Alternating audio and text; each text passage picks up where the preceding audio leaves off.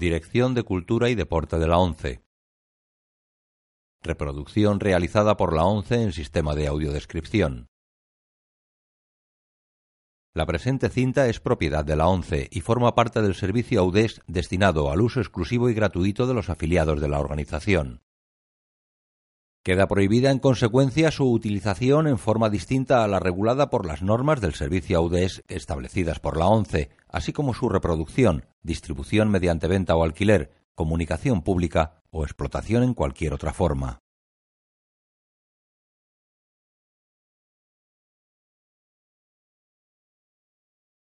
Audiodescripción 11 2007 El Padrino segunda parte. Año 1974. Color. No recomendada para menores de 18 años.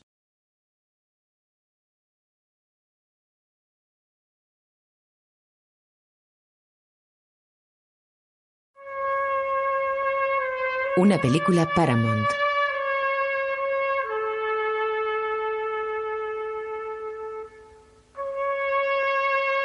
Michael mira abstraído al suelo en el despacho de Don Corleone. Ronda los 30 años y viste camisa blanca con tirantes. Está interpretado por Al Pacino.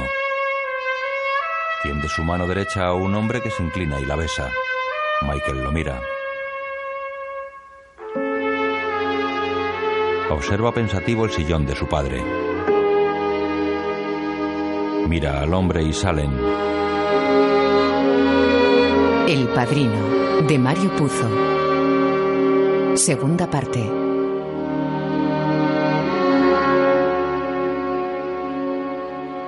La imagen funde a negro.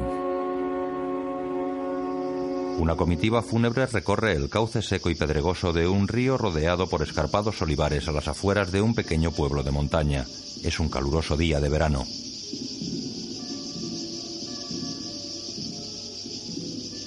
El padrino nació como Vito Andolini en el pueblo de Corleone, en Sicilia. En 1901, su padre fue asesinado por insultar al jefe local de la mafia. Su hermano mayor, Paolo, juró vengarse y huyó a las montañas dejando a Vito, el único heredero, en el funeral con su madre. Tenía solo nueve años.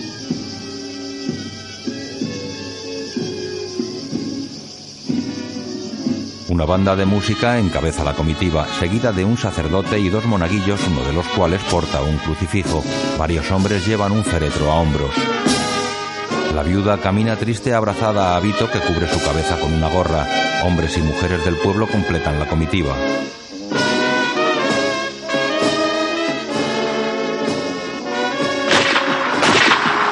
Todos huyen, los porteadores dejan el ataúd en el suelo y corren. La comitiva se dispersa y abandona el cauce del río. La viuda y su hijo permanecen agazapados sobre el féretro. Alzan la cabeza hacia una mujer que se acerca al cauce seco. ¡Han matado al chico! ¡Han matado al pequeño Paolo! ¡Han matado a tu hijo Paolo! La madre corre llevándose las manos a la cabeza. Paolo yace boca abajo sobre las piedras del cauce. Varias personas siguen a la madre que se arrodilla y le sujeta la cabeza. Vito la observa de lejos. Hijo mío. Acerca su rostro al de Paolo.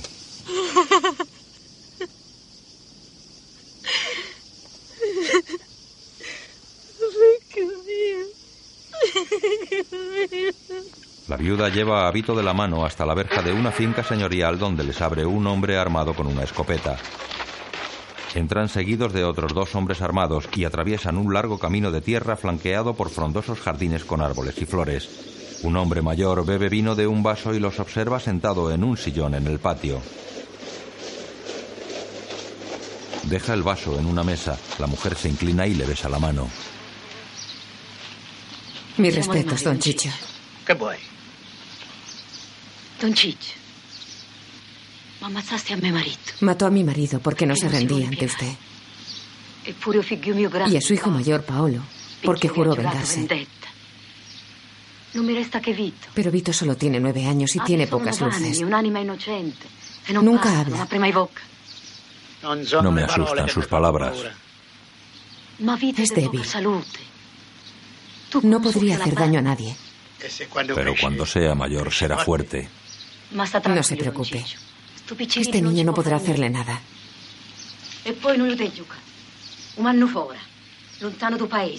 Don Chicho se levanta.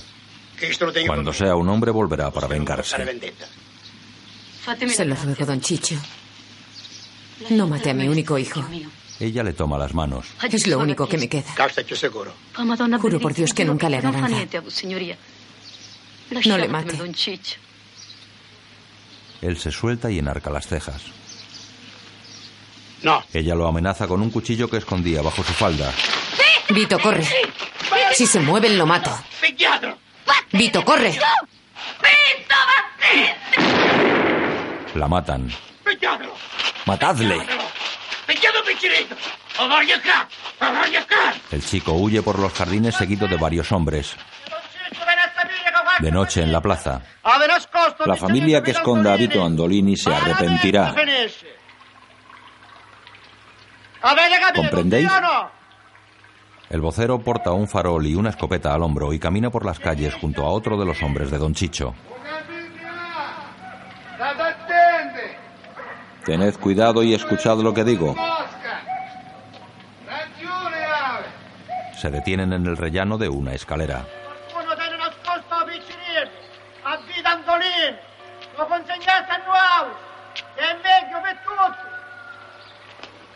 Amanece. El vocero alza el farol y lo apaga de un soplo. Presto, presto, ven acá. Un hombre y una mujer introducen a Vito en las alforjas de una mula cargada de leña. Vito, rezamos por ti. Lo ocultan con una manta y el hombre monta, en la plaza. Quien esté escondiendo a Vito Andolini, que nos lo entregue. Don Chicho os lo agradecerá. Será mejor para el niño y para vosotros. El hombre cruza la plaza en la mula y saluda a los hombres de Don Chicho.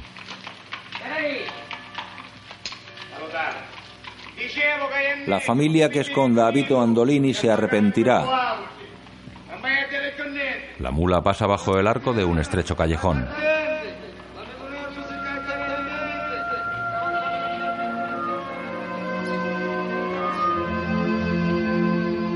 Barco de inmigrantes pasa ante la Estatua de la Libertad.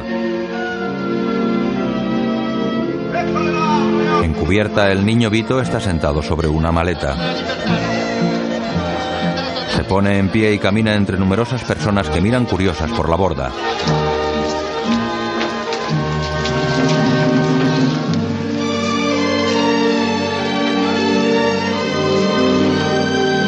Lleva una manta enrollada bajo el brazo. Los inmigrantes observan esperanzados la Estatua de la Libertad.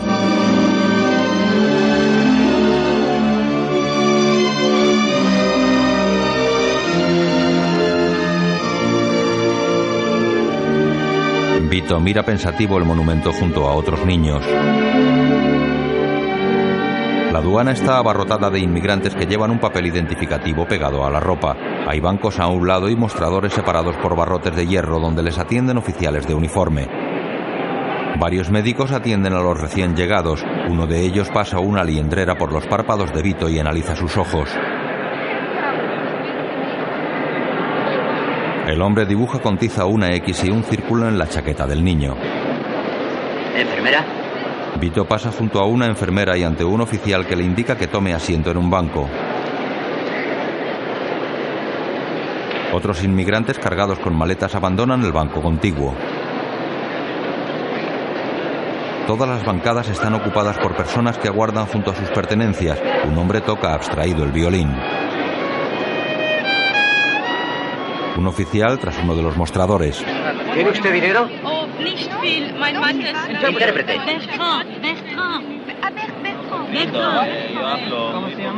En otro mostrador, ¿De dónde viene? a una mujer negra. ¿Cómo se llama? Vito llega cabizbajo ante uno de los mostradores. ¿Cómo te llamas? Responde, chico. ¿Cómo te llamas? Tu nombre. El intérprete mira su identificación. Vito Andolini de Corleone. Corleone. Vito Corleone. Ok. Que pase ahí. El siguiente. ¿Tu nombre? En una sala, varios hombres con el torso desnudo forman una fila. Un médico ausculta a Vito, a una enfermera. Dile que tiene viruela y que debe quedarse en cuarentena tres meses. Il dottore ha detto che hai il vaiolo, devi andare per tre mesi in quarantena all'isola. En un pasillo de la sección de cuarentena. Un oficial mira la identificación del chico. Aquí está. Es el muchacho. Vito recoge su maleta y entra en una habitación. Los dos oficiales se marchan seguidos de varios inmigrantes. El chico se acerca a la ventana y observa la Estatua de la Libertad.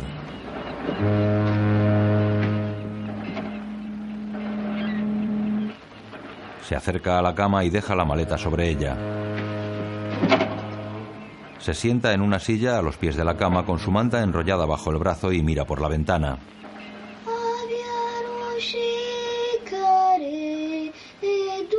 Vito Corleone. Ellis Island. 1901. Un chico vestido de comunión avanza lentamente hacia el altar de una iglesia católica junto a otros niños. Lleva un lazo blanco anudado a su brazo izquierdo. Su nieto. Anthony Vito Corleone. Lago Tahoe, Nevada. 1958. Varios asistentes los observan con atención. El sacerdote imparte la Eucaristía a los niños arrodillados ante él.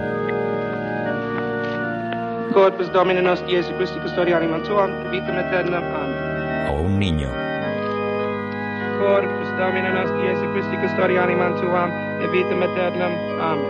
A una niña con velo.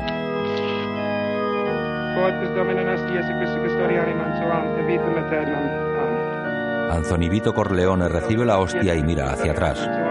En una finca ajardinada junto al lago Tahoe, una multitud observa a una pareja que baila sobre un kiosco de música delante de la orquesta. El aparcamiento está completo. ¿Tienes las llaves del coche? Un camarero sirve una copa y un sándwich a un policía. La pareja termina el baile. La voltea y terminan componiendo un beso teatral. Un hombre enciende un cigarrillo sobre el tejado de una casa. Los bailarines se retiran. Una pareja elegantemente vestida camina entre las mesas de los invitados. ¡Mamá! Una mujer mayor y el sacerdote los miran. ¡Mamá! Por fin. Tony, mira quién está aquí. El padre Carmelo. El padre Carmelo, Mucho confesor gusto, de la padre. familia. Muchísimo gusto, encantado. El cura se va. Mamá. Mm, ya estoy aquí. Connie, ya era hora. ¿Qué te ha pasado? Llevo toda la semana enviándote un coche al aeropuerto. Oh, mamá, no sabes qué lío. Pero afortunadamente ya estoy aquí. Le entrega una cajita. Esto para la mamá. ¿Qué Y acompaña a verle. ¿No le saludas? Hola, mamá. Hola, ¿cómo estás? Gracias. Connie bebe champán. Y Michael, tengo que hablar con él. Aclarar ciertas cosas. Y no estoy dispuesta a hacer cola. Primero vete a ver a tus hijos. Y luego te pones en la cola para hablar con tu hermano. Igual que todo el mundo. Los niños de la comunión ocupan una mesa. Un hombre duerme en un sillón. Señoras y caballeros, Despierta, despierta. les va a dirigir la palabra un distinguido invitado. Un aplauso de bienvenida para el senador Pat Gary del estado de Nevada. Y para su distinguida esposa. La pareja acude cogidos de la mano y sonrientes. Ella se marcha. Él sube al kiosco de música y saluda al presentador. Un hombre sienta a su esposa junto al matrimonio Corleone y su hijo. Gracias, muchísimas gracias, amigos. Este es un día muy, muy feliz. Para mí y, y para mi esposa. Siempre es una alegría volver a Nevada. Sobre todo hoy que nos reunimos con viejos amigos y encontramos otros nuevos para celebrar esta primera comunión. Y aprovecho para agradecer a la familia del chico su contribución al engrandecimiento de nuestro Estado. Muestra un cheque. Aquí tengo en la mano un cheque a favor de la universidad y constituye una fabulosa aportación en nombre de Lee. Anthony Vito Corleone. El cheque está firmado por sus jóvenes padres, quienes merecen nuestra gratitud. Mike, Pat, eh, Kay, levantaos. Que os vean bien. Amigos, unidos a mí para en el nombre de Nevada dar las gracias a los señores de Corleone. Un coro infantil se coloca tras el senador y el presentador le susurra al oído. Para hacer más armonioso nuestro agradecimiento, el coro infantil de Sierra nos va a deleitar con una famosa canción especialmente arreglada en honor de nuestro anfitrión, señor Michael Corleone. Adelante. Baja del kiosco de música, toma del brazo a su mujer y se aleja seguido de Michael y su esposa. Varios fotógrafos les acompañan.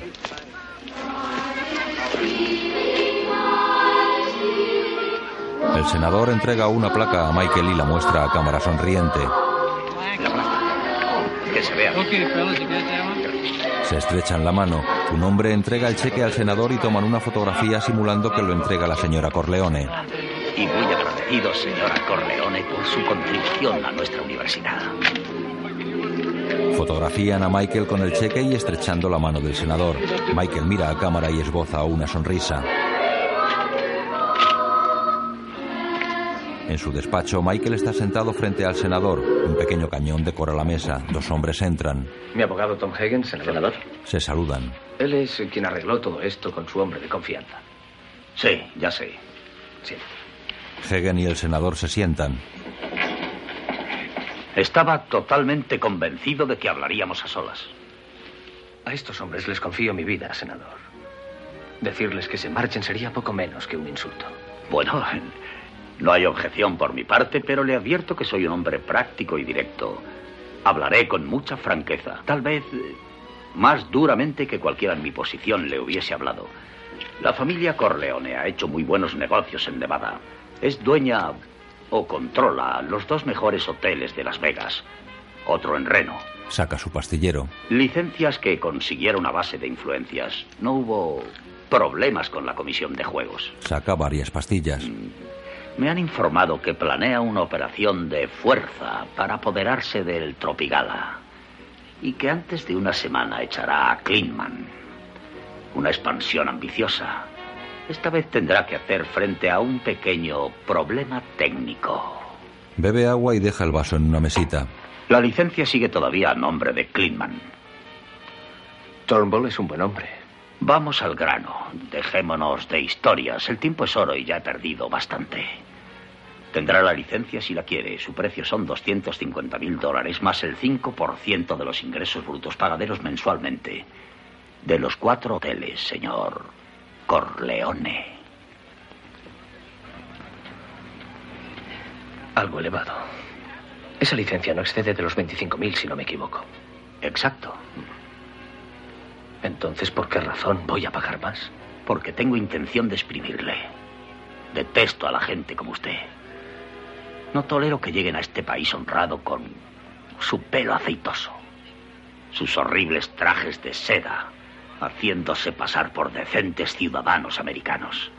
Estoy dispuesto a hacer negocios con usted, pero desprecio su mascarada, la hiriente arrogancia que adoptan. Usted y toda su familia de mierda. Michael baja la mirada pensativo. Senador, los dos protagonizamos la misma hipocresía. Pero le fulminaré si vuelve a meterse con mi familia. Ah, de acuerdo. Entendido. Se levanta. Normalmente a la gente le gusta la marcha. Usted se resiste. Le apunta con el cañón de la mesa. Se lo diré de otra manera. Me pagará porque le interesa pagarme. Pero quiero la respuesta y el dinero mañana a mediodía. Ah, una advertencia. No más contactos directos conmigo. A partir de ahora trate con Turnbull. Abra la puerta. Senador, para que pueda dormir tranquilo, le contestaré ahora. Mi oferta es esta. Nada. Ni siquiera el precio de la licencia. Usted tendrá la amabilidad de pagarla por mí. El senador frunce el ceño y gira. Buenas tardes, caballeros. Un hombre abre la puerta a su mujer y Kay están en la sala contigua. Vaya, ignoraba que estuvieran aquí. Cariño, tenemos que irnos, es muy tarde. ¿Ah, sí? Qué pena. Señora Corleone, gracias por la invitación. La fiesta ha sido maravillosa. Ha sido un placer.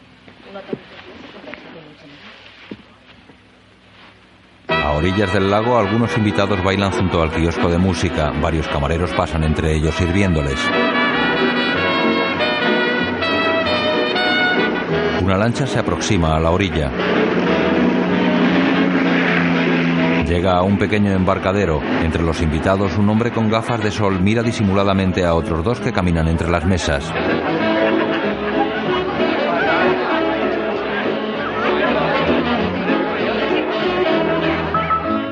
Varios hombres descienden de la lancha y caminan hacia la fiesta. Cerca de ellos, Fran Pentageli, canoso y con brazalete negro, bebe agua de una manguera. ¡Fredo! ¡Alfredo, pedazo de cabrito! Fran Pentangeli, creí que no te iba a ver el pelo por el oeste, espejo. Se abrazan. Ay, qué alegría ver a los amigos. Fredo, pero qué asco de comida es aquí. ¿Qué pasó? Joven con impecable chaqueta blanca me da una galleta con un poco de foie gras y dice canapés. Yo le dije canapés y tu padre. Esto es pan duro y bofe. Podíais haber puesto una barbacoa aquí antes y que se comía Claro. y se bebía. Al oírte me acuerdo de Nueva York, de los viejos tiempos. Ay, Fredo, ¿te acuerdas de Chicho? Estábamos con el viejo Clemenza en Brooklyn. Le muestra el brazalete.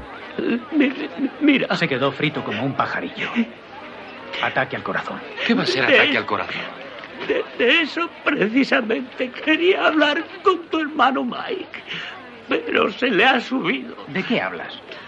Tú me dirás qué hago. Buscarme una carta de recomendación para hablar. ¿No has podido entrar a ver a Mike? Hacerme esperar a mí. Los hombres de la lancha entran al despacho de Corleone. Johnny, hola. Al Neri. Johnny se acerca a Michael. ¿Cómo estás, Michael? Se abrazan. ¿Conoces a mi abogado, Tom Hagen? Claro. Johnny, hola. Los viejos tiempos no se olvidan. ¿Rocco? ¿Qué es esto? Una naranja de Miami. Que no les falte de nada a esos hombres. Deben estar hambrientos. Johnny, Rocco sale. siéntate ahí. Tom no se quedará con nosotros. Él solo se ocupa de los negocios de la familia. Tom. Sí, Mike. Tom recoge sus cosas. Michael está sentado junto a Johnny. ¿Tomas algo, Johnny? Anisete. Anisete. Tom cierra su maletín. Si me necesitas, llama. Estoy fuera. Dile a Rocco que le esperamos. Hagen sale y cierra la puerta cristalera. Acabo de llegar de Miami. Allí dejé al señor Roth. ¿Qué tal va de salud? Mm, hecho polvo. Si yo puedo hacer algo o mandarle algo. Agradece tu interés por él y tu respeto. El casino que te interesa está registrado a nombre de Jacob Loren y Alan Barkley, abogados de Beverly Hills. Los auténticos dueños son un grupo de Cleveland y nuestro amigo de Miami.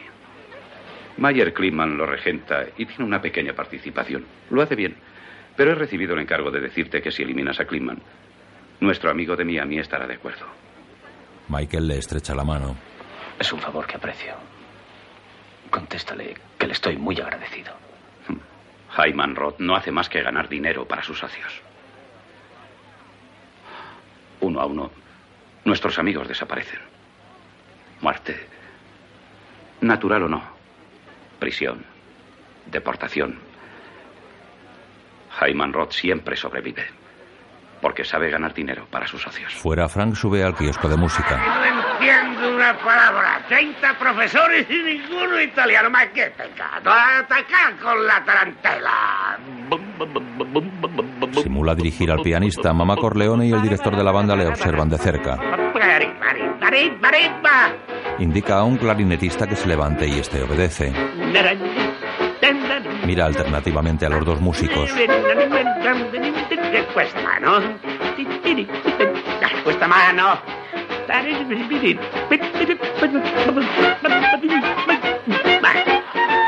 Ma questo chi è? Ah, questa è una porcheria americana, musici di merda, di merda! Questa è una porcheria americana! Baja del kiosco. Connie y Merle llegan cogidos de la mano al despacho de Michael. Yo hablo solo con mi hermana. Me atañe a mí también. ¿Te da igual si me quedo? ¿Cómo estás, cielo? Le besa. Te presento a Merle. Nos conocimos en Las Vegas. Ya os vi juntos. ¿Puedo tomar una copa? La pareja se sienta. Qué guay. Al, por favor, otra para Merle. Nos vamos a Europa la semana que viene. Quisiera reservar pasajes en el Queen Mary. Y para eso acudes a mí, ¿por qué no vas a una agencia de viajes? Antes queremos casarnos. Merle ofrece un cigarrillo a Connie. Michael lo mira serio y ella fuma.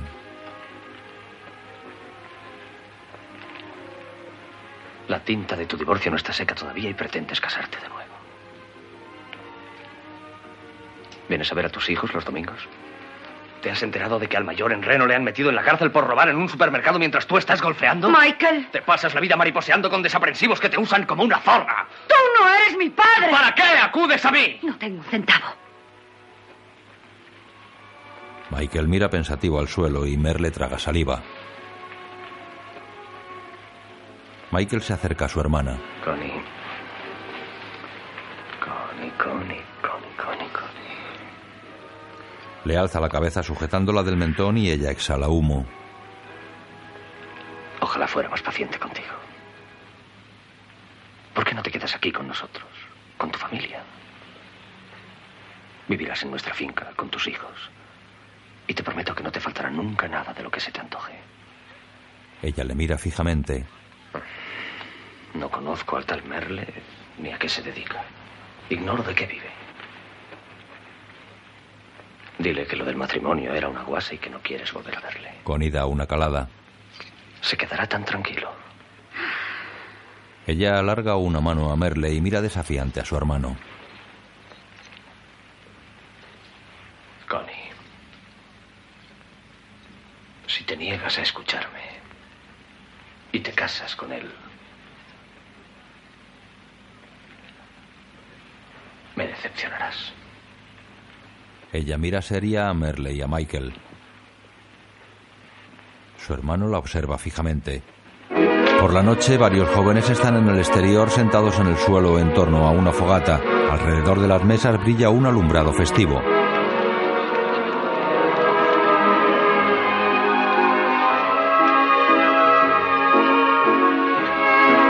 Orquesta ameniza desde el kiosco.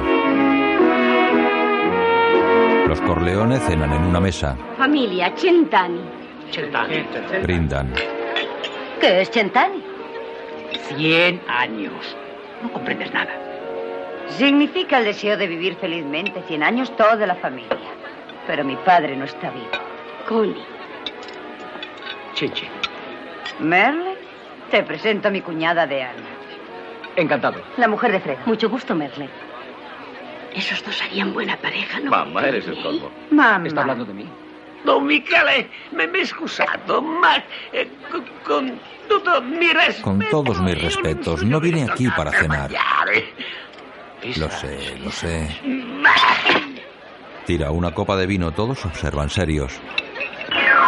Diana baila divertida con un chico y le besa. Fredo la observa a un lado de la pista y desaprueba moviendo la cabeza.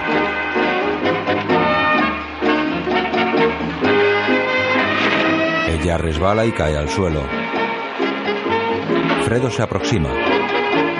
Michael susurra al oído de Alneri. Fredo levanta a Diana y la acerca a una de las mesas. ¿Qué te pasa? ¿Por qué no voy a poder bailar? Porque no se baila arrastrando el culo por la pista. Ah, ya lo adivino. Estás celoso porque él es un hombre de verdad. Cállate, no te saco las muelas de un tortazo. Vete a hablar así a tu madre. Estos latinos solo levantan la mano contra sus mujeres. Al se acerca a Fredo. Michael dice que si no eres capaz de taparle la boca, lo hago yo. Me parece mejor. No os caséis con un macaroni. Para ellos la mujer es mierda. Y por supuesto la tratan como... ¡Oh! ¡Déjame! ¡Que me haces bestia del demonio! ¡Socorro! Al la saca de la pista. Fredo se sienta junto a Michael. No puedo con ella, Mike. Eres mi hermano, Fredo, y entre hermanos sobran las disculpas. En el despacho, Michael fuma sentado frente a Frank y otros hombres. Clemenza prometió a los hermanos Rosato tres zonas en el Bronx cuando muriese. Eres el sucesor y has faltado a su palabra. ¿Faltar yo? Sí. Clemenza les prometió una mierda, con perdón. Clemenza no les prometió nada. A esos desgraciados les tenía más odio que yo. Frankie, se sienten engañados. Mira, tú estás sentado aquí arriba en lo alto de la montaña con un vaso de... ¿Qué es eso, Chicho? Champán. Champán, champán y cócteles. Y te pones a juzgar cómo llevo a mi familia. Tu familia. Tu familia todavía lleva Corleone por nombre. Y debe respetar siempre los asuntos familiares. Mi familia no come aquí, ni en. Las Vegas, ni en Miami, con Hyman Roth. Frankie, Michael se levanta y toma asiento junto a Frank. eres un buen hombre. Y te aprecio. Fuiste leal a mi padre muchos años. Los hermanos Rosato son unos chulos. Sí, Mike, me escupieron a la cara. Todo porque lo respalda ese baboso de Miami. Lo sé. Y no quiero que les toques ni un pelo. Que no los toque. No. Te exijo que los trates bien. Y encima me pides que los trate bien. Se levanta. Ay, ¿desde cuándo se trata bien a las bestias? ¡Mamma mía! Se acerca a Tom. Escucha, reclutan maricones, lo más tirado de los negros. Siembran la violencia está en el barrio de la madre que los parió y aún más. Solo hacen migas con zorras. Zorras trafican con drogas, heroína. Y lo último, las casas de juego. Quiero llevar a mi familia sin ninguna presión y ver muertos a los hermanos Rosato. No. Morty. Michael le mira serio. Tengo entre manos negocios importantes con Hyman Roth y ojalá no me los estropees. O sea que pesa más en ti ese cerdo que tu propia sangre. Michael aparta la mirada un instante. Vamos, Frankie, sabes que mi padre empezó a tratar con Hyman Roth. Le respetaba. ¿Tu padre negociar con Hyman Roth? ¿Tu padre respetar a Hyman Roth? Se fiaba del menos que de su sombra. Y no hablemos de ese mensajero siciliano Johnny Olar. Perdón, excusate. Discúlpenme, estoy cansado y un poco borracho. Es un ubriaco. Pero tened esto en cuenta. Por mi parte no habrá nunca problemas. Don Corleone. Hace una reverencia. Chillo, aborta. Los dos se dirigen a la puerta y salen. Michael apaga su cigarrillo en un cenicero. ¿Consientes que se vaya así? Deja que vuelva a Nueva York. Ya tengo hechos mis planes. Toma su copa y bebe. El viejo había empinado el codo. Consulta su reloj. Qué tarde. Fuera baila abrazado a su mujer.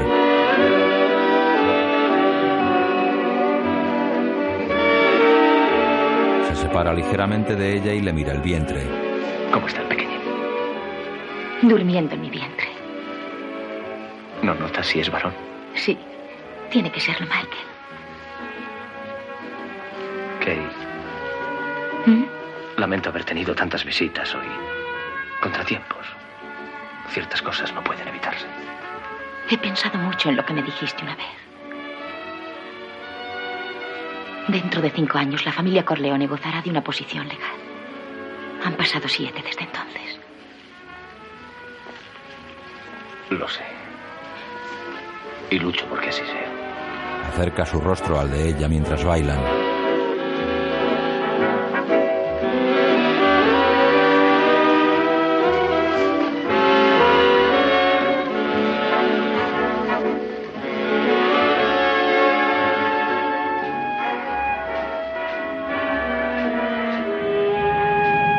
Lancha se aleja de la fiesta hacia el interior del lago. Michael entra cabizbajo al dormitorio. Cierra. Se quita la chaqueta y se acerca a la cama donde duerme Kay. A un lado hay un gran ventanal. Sobre la almohada encuentra un dibujo hecho por su hijo, en el que Michael va dentro de una limusina negra con chofer y con la leyenda ¿Te gusta? Sí, no.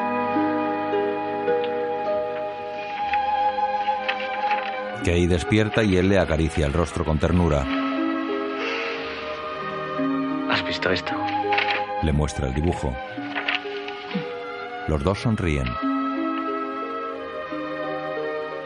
Él observa pensativo el dibujo y se acerca a una cómoda junto al ventanal. ¿Por qué están descorridas las cortinas? Michael mira alternativamente a su esposa y a las cortinas. Se tiró al suelo y se arrastra hasta su mujer. Los disparos destrozan la habitación. La tira al suelo y la cubre con su cuerpo. Michael alza la mirada. El humo del tiroteo inunda la habitación. ¿Estás bien? Sí, sí. ¿Te han herido? No, no, no. La abraza. Fuera varios hombres corren hacia la verja de la finca. ¡Alto! La bloquean con un coche por fuera. ¡Quietos! ¡Pare! Iluminan los jardines con grandes focos. Rocco y otros hombres corren hacia Michael que espera delante de la vivienda. Tienen que estar dentro de la finca. Por favor, Mike, vete dentro. Los quiero vivos. Lo intentaremos. ¡Rocco! ¡Vivos! A un guardaespaldas. Quédate en la puerta. Corre junto a un grupo de hombres armados. ¡Vigila la casa! ¡Soltad a los perros! Abren varias jaulas liberando a los perros. Uno se introduce en un túnel. Desde un tejado, un hombre ilumina los alrededores con un potente foco giratorio. Otros peinan el terreno. Hay varios guardaespaldas apostados junto a la vivienda de los Corleone.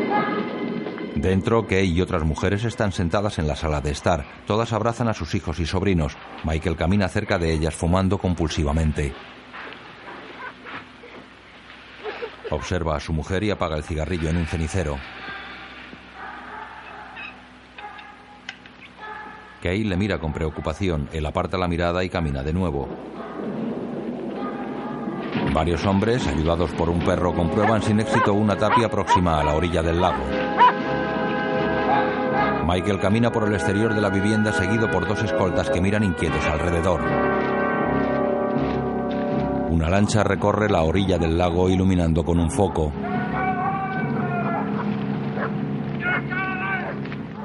En el despacho, Michael introduce documentos en un sobre sentado a una mesa. Pase. Deja el sobre en la mesa. Tom Hagen entra y se sienta a su lado. Mike, ¿estás bien? Sí, seguro. Le palmea el hombro. Hay cosas que no te he dicho nunca, Tom. Sé que al principio te dolía mucho. Bah. Sí. Tú lo interpretabas como falta de, de confianza. Pero lo hice.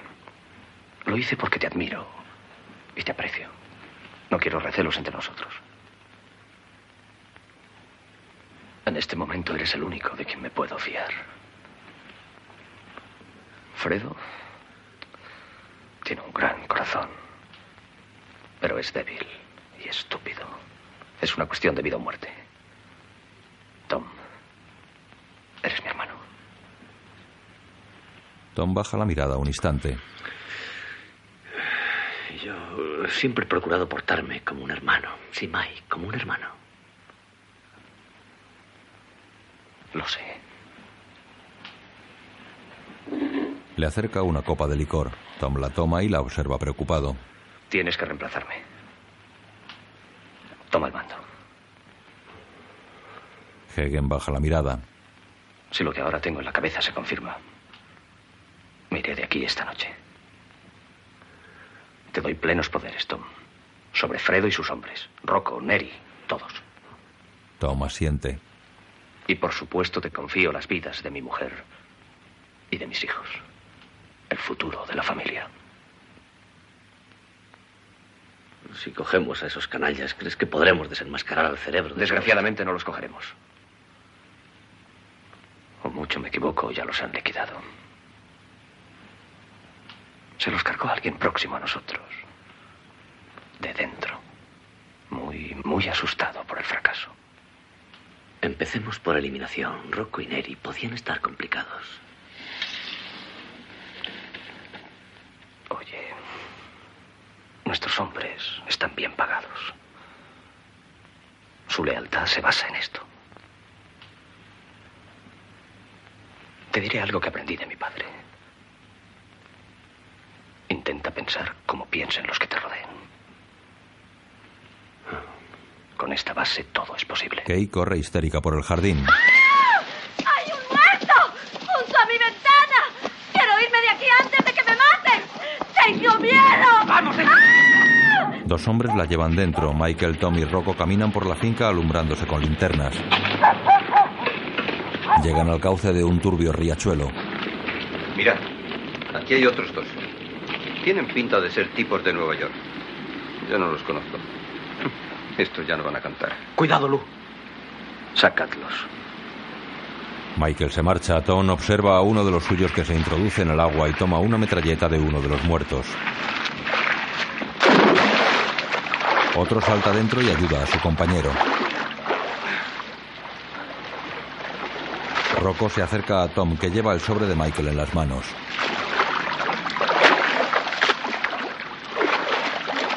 Haced desaparecer los cadáveres. ¿Y Mike? Rocco. Rocco le mira. Todos observan a Hagen que se aleja del riachuelo.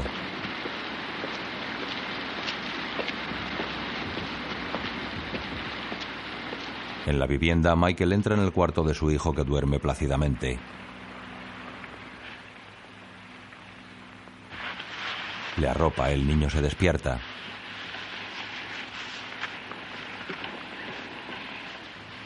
Michael se sienta sobre la cama.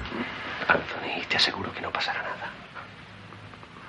Procura dormir, ¿eh?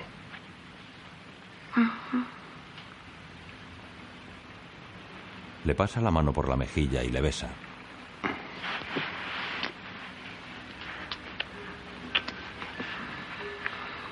¿Te ha gustado la fiesta?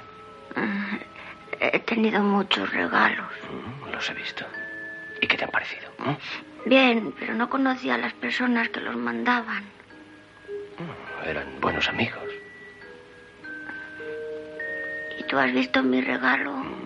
Estaba en mi almohada. Anthony, mañana tengo que irme muy temprano. ¿Me vas a llevar? No puedo, Anthony, ¿Por qué tienes que irte? porque hay que trabajar.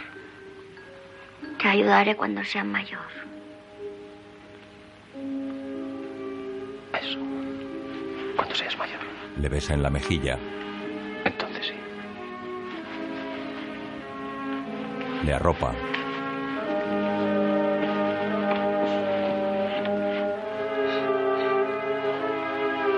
La imagen funde al joven Vito Corleone, interpretado por Robert De Niro, que se apoya en el umbral de una puerta de su apartamento. Vito Corleone, Nueva York, 1917. Observa embelesado a su primogénito en una cuna en medio del humilde salón. Su esposa recoge la cocina. Se acerca al bebé, le acaricia la cara y le toma en brazos. Su mujer mira sonriente desde la puerta. Vito acerca el rostro al de su hijo. El niño le toca la cara con una mano. Acuesta al niño en la cuna. Le arropa. En un abarrotado teatro neoyorquino de vodevil italiano, una pareja baila al ritmo que interpreta una orquesta colocada entre el público y el escenario. Un telón pintado representa Nueva York.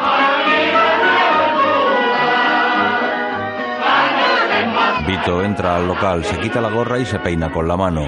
Jenko se le acerca. Es guapísima, tienes que verla. Pasan entre las butacas, algunos asistentes se levantan molestos. Toman asiento en el centro de la sala. La pareja de bailarines se marcha mirando al público. Él agita su sombrero.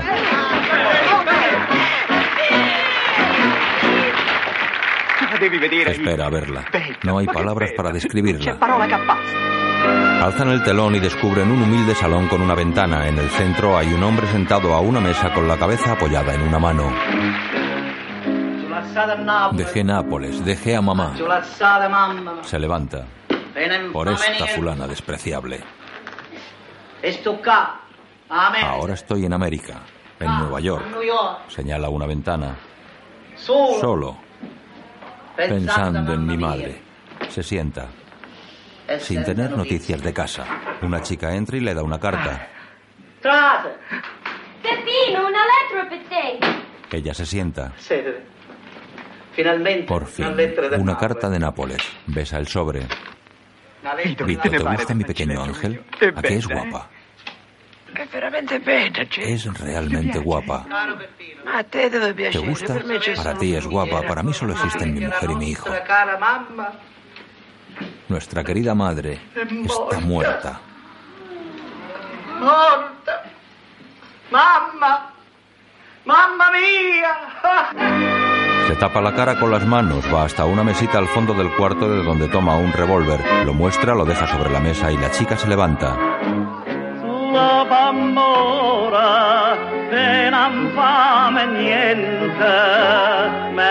Se acerca al público.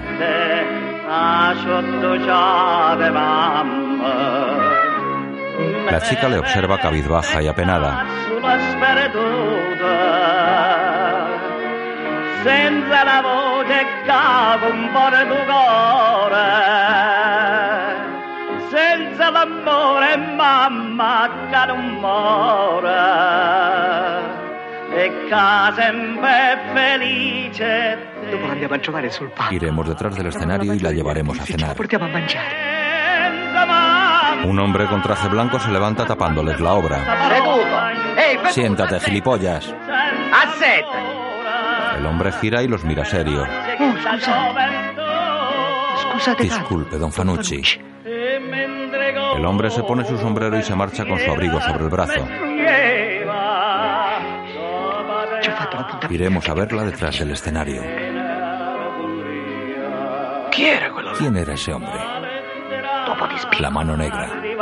Don Fanucci recorre el pasillo tras las butacas. En el escenario, Pepino se apunta a la cabeza con la pistola y la chica sale. Deja el arma sobre la mesa. Diamonini, ora cado si va.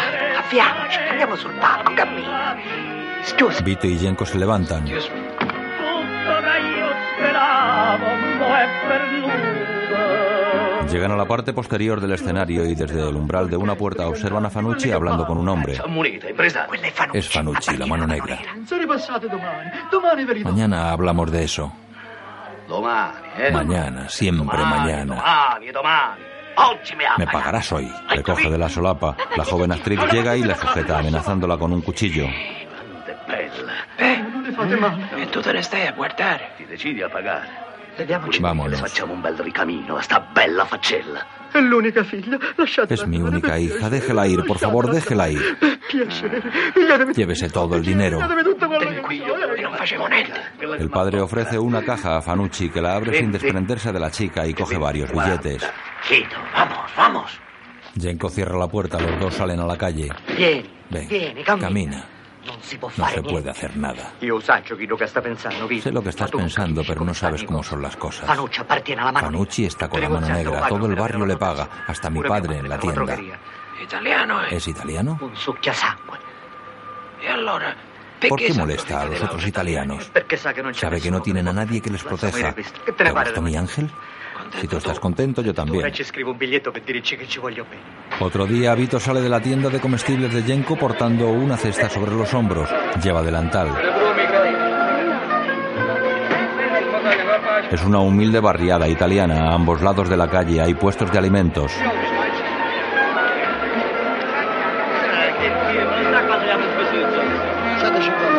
Vito camina por la calzada por la que pasan varios coches y un carro tirado por un caballo.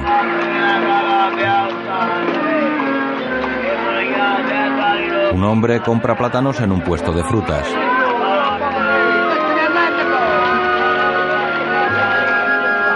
De noche, Vito y su mujer cenan sentados a la mesa. ¿Qué te pasa? Nada. ¿Te trata bien tu jefe? Olvídalo. El matrimonio mira hacia la ventana. Una bola de papel da en el cristal. Vito se acerca a la ventana. Hablas italiano. Entra al baño, alza la hoja de la ventana y mira el apartamento de enfrente. Escóndeme esto. La semana que viene vengo a por ello. Le lanza una bolsa de tela y cierra su ventana. Vito la observa. Vito, ¿quién es? ¿Qué pasa? No lo sé.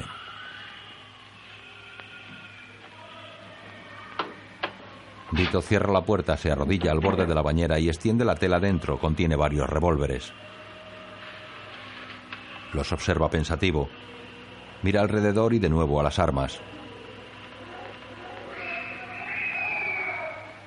Otro día, don Fanucci entra a la tienda del padre de Yenko seguido de un hombre. El señor Abandando está tras la caja registradora. Te saludo. Saludos, Abandando. Te presento a mi sobrino. Vito corta con un cuchillo una salchicha en un plato. ¿Cómo va el negocio? Abandando ladea la cabeza. Fanucci abre la caja registradora. Va bien, va bien. Ringraziando Signore. En la trastienda Vito se sienta con Yenko. Fanucci dice que el barrio se está descuidando. La gente no paga a tiempo y no paga lo que debe.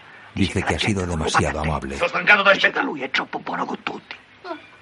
Vito come salchicha y observa al señor Abandando suplicando a Fanucci. Entonces está cambiando. Eh. Desde luego, quiere el doble. Incluso de mi padre. Eh? Soy un amigo, ¿no? Entonces, ¿le dejarás trabajar aquí?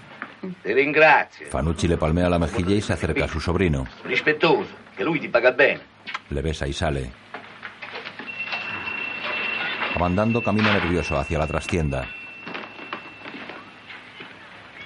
Vito. Ven acá. Vito se levanta, se limpia las manos en el delantal y va hasta él.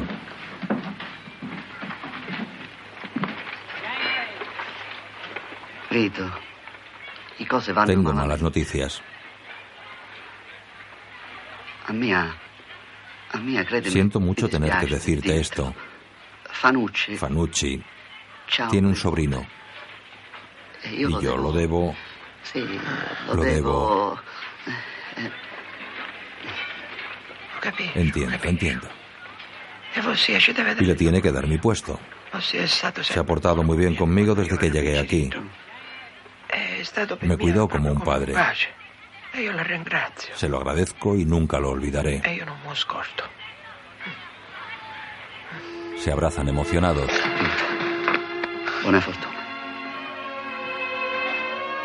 Vito camina entre los puestos de la acera. Vito, Vito gira. Vito, Abandando se acerca con una caja de comestibles. pigliati questo. Ah, no. No, no. Llévale esto a tu familia. No, non posso accettare. Per favore, Vito. Io, io vi ringrazio lo stesso, ma non posso È un accettare. regalo mio. Vi ringrazio, non da, È per la tua ma non posso famiglia. accettare. Grazie. Vito se marcha. Abre la puerta de su casa, entra y guarda la llave en un bolsillo del pantalón. Atraviesa el pasillo.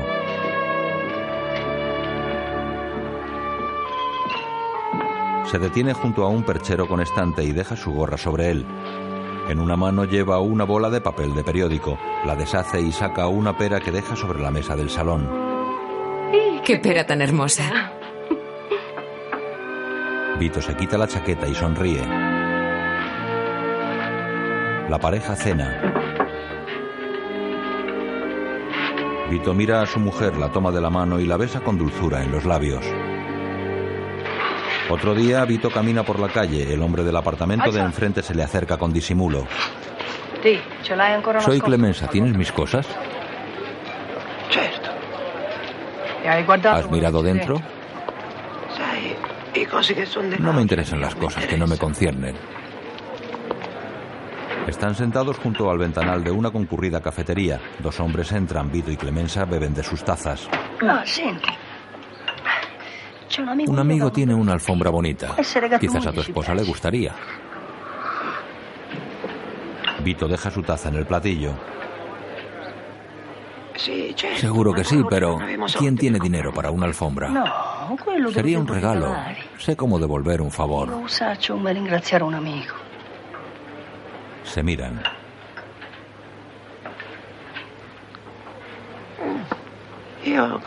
Sí, a mi mujer le gustaría. Costanza bebe. En la calle, Vieni, vieni con me. Io mi chiamo Clemenza. Io Vito.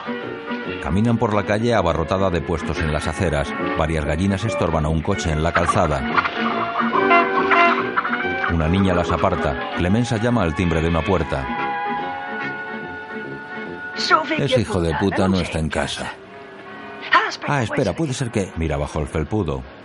Maldita sea, ni ha dejado la llave. Mira alrededor con disimulo y saca una ganzúa del bolsillo de su abrigo. Bueno, no le importará. Abre la puerta con la ganzúa, Vito le observa.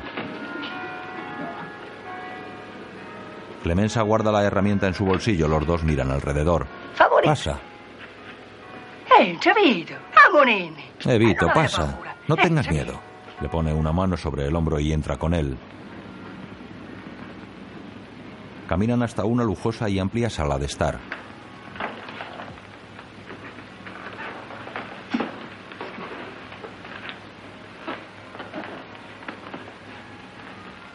Eh?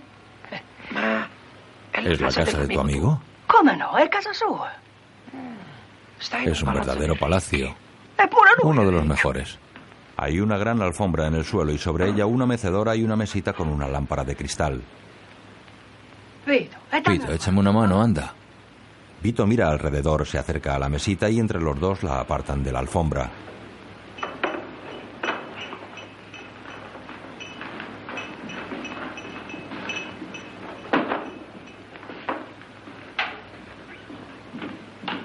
Constanza se arrodilla junto a la alfombra y la enrolla. Vito observa un cuadro cubierto en parte por una tela. Zittiti. Constanza se levanta y se acerca a la puerta con cristalera central con sigilo. Vito se mete las manos en los bolsillos. Fuera hay un hombre de uniforme. Constanza atisba por entre los visillos. Se aparta de la cristalera cuando el hombre abre una verja y se acerca a la puerta. Constanza saca un revólver. El hombre acerca el rostro al cristal e intenta abrirla. Mira dentro de nuevo y se aleja. Vito da unos pasos atrás, inquieto. Constanza atisba de nuevo por el visillo. Vito y Clemenza transportan a hombros la alfombra enrollada hasta la casa de Vito. En la acera hay un puesto de fruta y una fogata dentro de un bidón. Varios niños juegan cerca.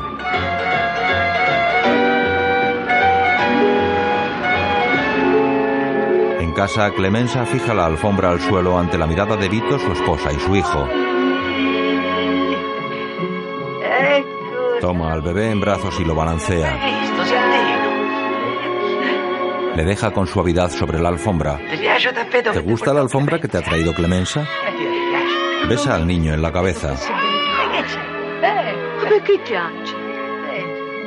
Mira qué preciosidad, Santino.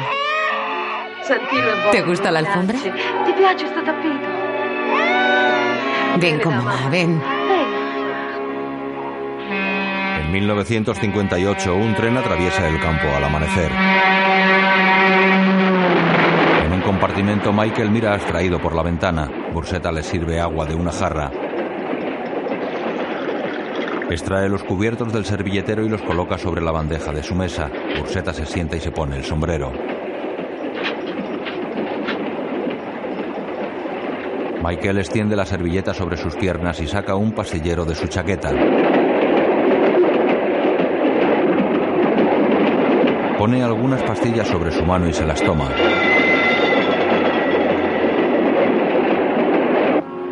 Miami, un coche oscuro atraviesa el parking desierto de un hipódromo con numerosas palmeras. La estatua de un caballo ocupa el centro de una fuente y un gran seto decora la fachada del edificio. Un segundo vehículo le sigue. Bordean la fuente y el conductor del primero indica a los dos ocupantes del segundo que le sigan. El conductor es Johnny Ola, un hombre mayor con traje y sombrero naranja. Michael conduce el segundo automóvil y Burseta va detrás.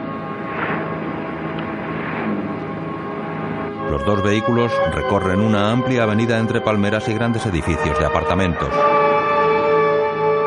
Atraviesan una zona residencial con jardines a ambos lados de la calzada. Michael aparca ante una de las viviendas que tiene un pequeño garaje con la puerta abierta.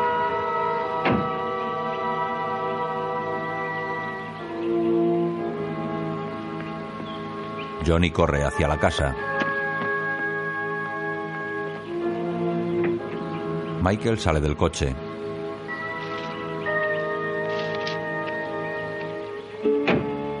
Johnny vuelve. Michael se cruza con él que se pone el sombrero y se marcha. Urseta sale del coche. Michael se acerca a la puerta mosquitera. Hay una mujer dentro. Pase. Michael abre. Adelante. Hyman está ahí. Le estaba haciendo la comida. ¿Le apetece un sándwich? No, gracias. Él observa la estancia y camina hasta la sala contigua.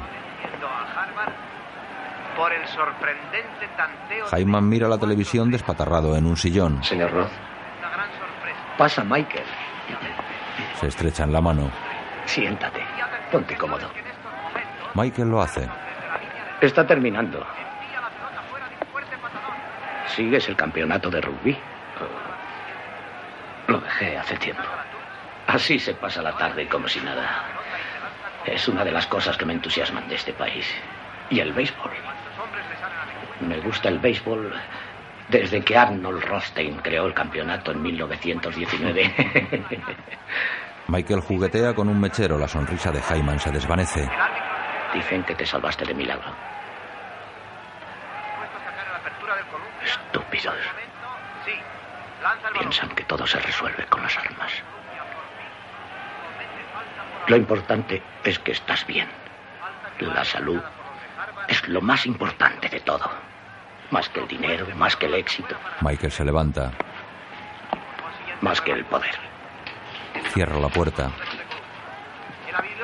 Aproxima su asiento al de Hyman que se levanta y sube el volumen del televisor. Los dos se sientan y se miran fijamente. He venido porque quizás corra más sangre. Consideré oportuno informarle y evitar el peligro de que se inicie otra guerra. Nadie desea otra guerra. Frank Pentangeli estuvo en mi casa y solicitó mi permiso para cargarse a los hermanos Rosato. Al negárselo intentó asesinarme. Él fue un imbécil y yo tuve suerte. Le devolveré la visita. Lo importante es que nada se interfiere en nuestros planes para el futuro. Los suyos y los míos. Nada se interpondrá. Eres un joven inteligente y reflexivo. Y usted un gran hombre, señor Roth. Tiene mucho que enseñarme.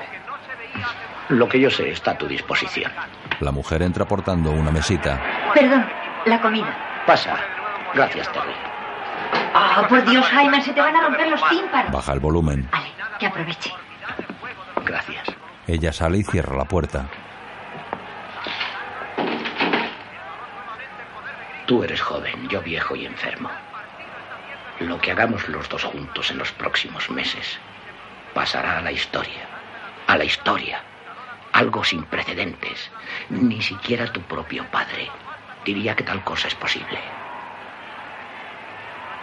Frank Pentangeli es hombre muerto.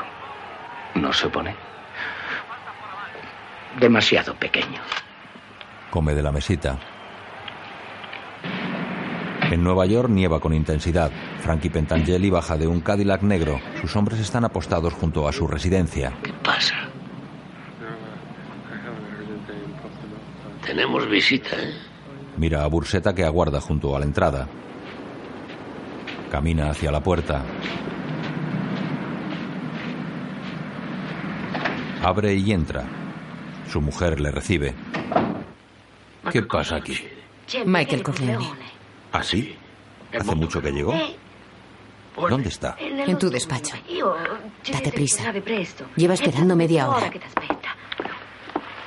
Frank se quita el sombrero, el abrigo y la bufanda. ¿Ocurre algo? va? Frankie entra al despacho.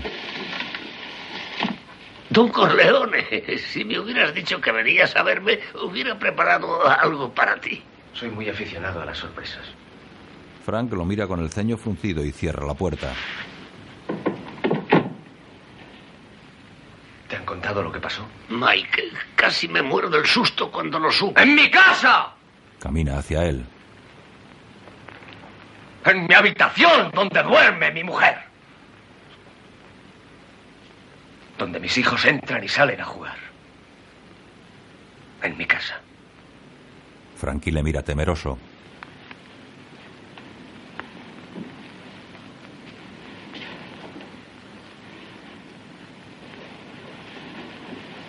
Michael se sienta en un sillón. Quiero vengarme y tú me ayudarás. Sí, Mike, lo que quieras. Dime qué hago. Frank se sienta frente a él.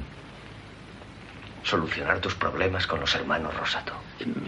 Mike, no te entiendo. Yo no, no tengo tu cerebro para empresas grandes. Pero este es un asunto callejero.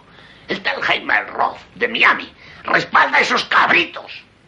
Ya lo sé. Entonces, ¿por qué me pides que ceda a sus presiones?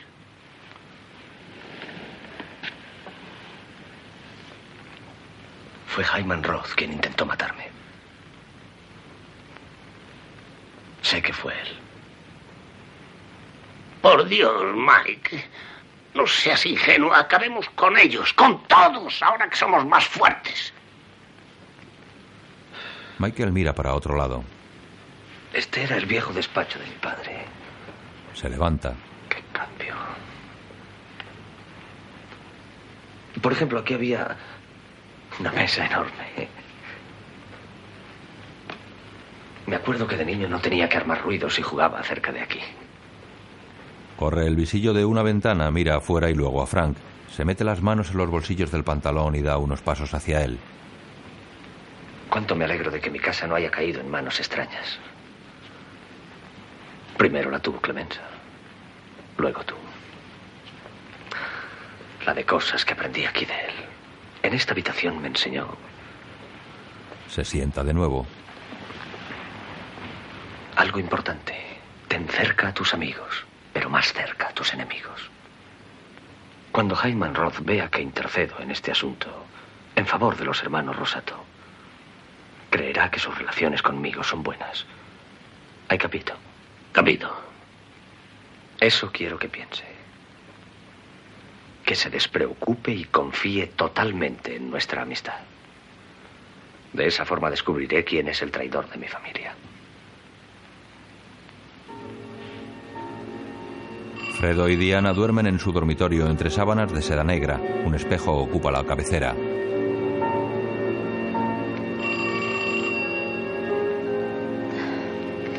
Él alarga una mano y tira del cable del auricular.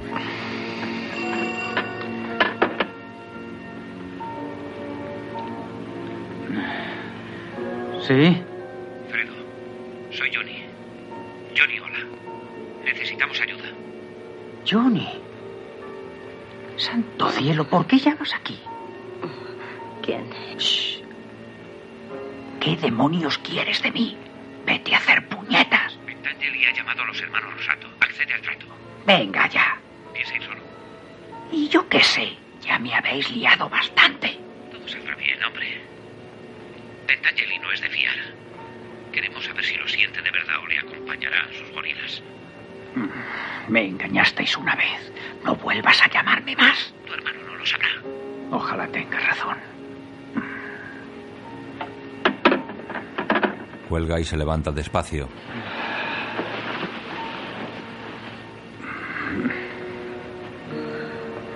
¿Quién era? Se equivocaron.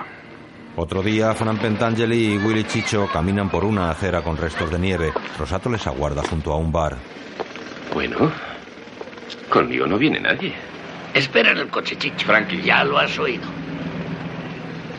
Chicho se aleja de mala gana. Frank y Rosato se estrechan la mano y este le da un billete. ¿Qué es esto? Un regalo por nuestro acuerdo. Entran a un bar sin clientes y en penumbra. Richie, danos lo que quieres. Se sientan a la barra. El camarero les pone dos posavasos. De esta manera celebramos tu decisión, Frankie. No te arrepentirás. No acepto esto, Carmine. Lo considero un insulto. Michael Corleone te saluda. Un hombre apareció tras él y lo estrangula con un cable. Le arrastra por el suelo. Otros dos hombres ayudan a meterlo en una cabina telefónica del local. Un policía se acerca a la puerta del bar. ¡Esa puerta! Los hombres se ocultan y el agente entra. Tu amigo el poli. Hola, Richie. Qué oscuridad. ¿Tenéis abierto o cerrado? Acabo de llegar para limpiar un poco. El policía mira a Rosato y pasa junto a él. ¿Qué pasa? ¿Hay algo en el suelo? Rosato saca un revólver. No, Carmine. No, por favor, aquí no. Los hombres de Rosato salen y arrollan al policía. ¡Suelta el culo la cabeza! ¡Carmine! El agente sale tras ellos. Frank permanece tumbado en la cabina.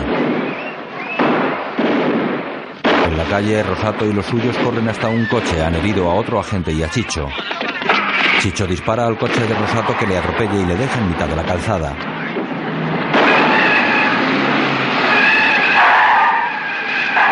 La noche, una avioneta recorre la pista de aterrizaje de un aeropuerto.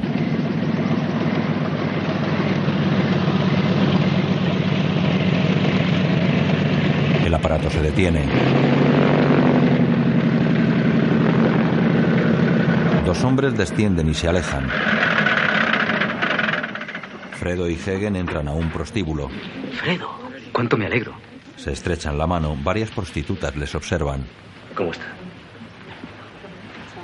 Ahora le verás. Al fondo, vamos. Siguen al gerente por un pasillo. Venga, chicas, largaros. En este cuarto. El gerente abre la puerta. Quiero hablar con él a solas. Vamos. Tom entra. El senador Gary está sentado en el suelo, sudoroso y desnudo, con una toalla anudada a la cintura. Pensé que le haría falta mi ayuda. Gary alza la mirada con el ceño fruncido. ¿Hagen? Mm. Oiga, Hagen, yo no lo sabía. Le creo. No sabía nada. De acuerdo. Ha tenido suerte. Mi hermano Fredo opera en este barrio. Él recibió la primera llamada. Si llega a pasar en otra parte, no habríamos llegado a tiempo. Cuando desperté estaba en el suelo. No sé cómo ocurrió. ¿No lo recuerda? Gary niega. Me desmayé.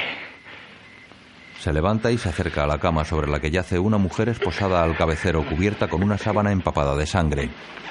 ¿Qué he hecho yo? La libera y deja sus manos sobre la cama. Tom le observa serio. Era un juego. Solo un juego. Gary pasa una toalla por la mancha de sangre. La observa, se limpia las manos en ella y la tira al suelo. Dios, Dios. Gary se sienta sobre la cama. Uno de los hombres de Fredo se asoma a la puerta y Tom le indica con la cabeza que se marche. El senador golpea una cómoda. No lo sé, no me acuerdo de nada, no consigo acordarme. No hace ninguna falta, haga lo que le digo. Llame enseguida a su oficina y explíqueles que volverá mañana por la tarde. Gary niega. Decidió pasar la noche en casa de Michael Corleone, en Tahoe, como invitado. So- solo me acuerdo de que ella se reía. Nos reímos mucho. Le juro que no quería hacer daño a esa chica. Se lo juro. No tiene familia. Nadie podía saber que trabajaba aquí. Para mí, como si no hubiera existido. Gary le mira extrañado. Lo único que cuenta es nuestra amistad. Otro día, Kay Corleone conduce por el camino que termina en la verja de entrada a su propiedad. Sus hijos ocupan el asiento trasero. Varios hombres allí apostados le indican que se detenga. ¿Sí? Perdón, señora Corleone, no podemos dejarla salir. Ordena que cierren la verja. Pero si voy al mercado. Denos usted una lista. Le traeremos lo que quiera. ¿Quién ha dado esa orden? Tom Hagen, señora. Ya viene para acá. Me alegro. Así hablaré con él. Baja del coche, Tom llega hasta ella. Quise darte una explicación, pero tuve que ir a Carson City. Lo ordenó Mike por tu seguridad. Yo mandaré a buscar lo que quieras. Ya, prisionera en mi propia casa. No, puedes pasear por la finca. La semana que viene iba a llevar a los niños a Nueva Inglaterra. Ni lo sueñes. Lo que digo, prisionera. Nosotros no lo vemos así, que. Ya. Vamos, hijos. Volvemos a casa. Joe, Kay vuelve al interior de la finca con sus hijos y Joe entra a su vehículo. En Cuba, un taxi verde recorre una carretera que transcurre entre el mar y un espeso bosque tropical.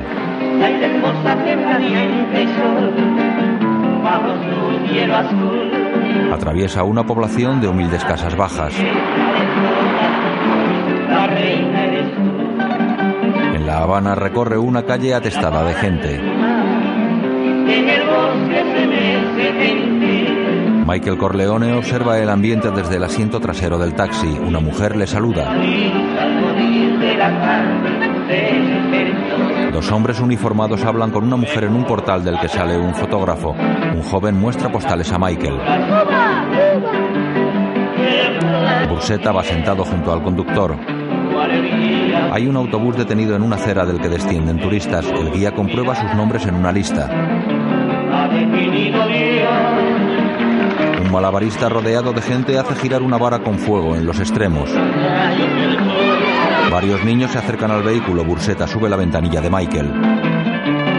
Un agente de tráfico detiene el coche. Otro grupo de pequeños les rodean vendiendo periódicos y pidiendo limosna.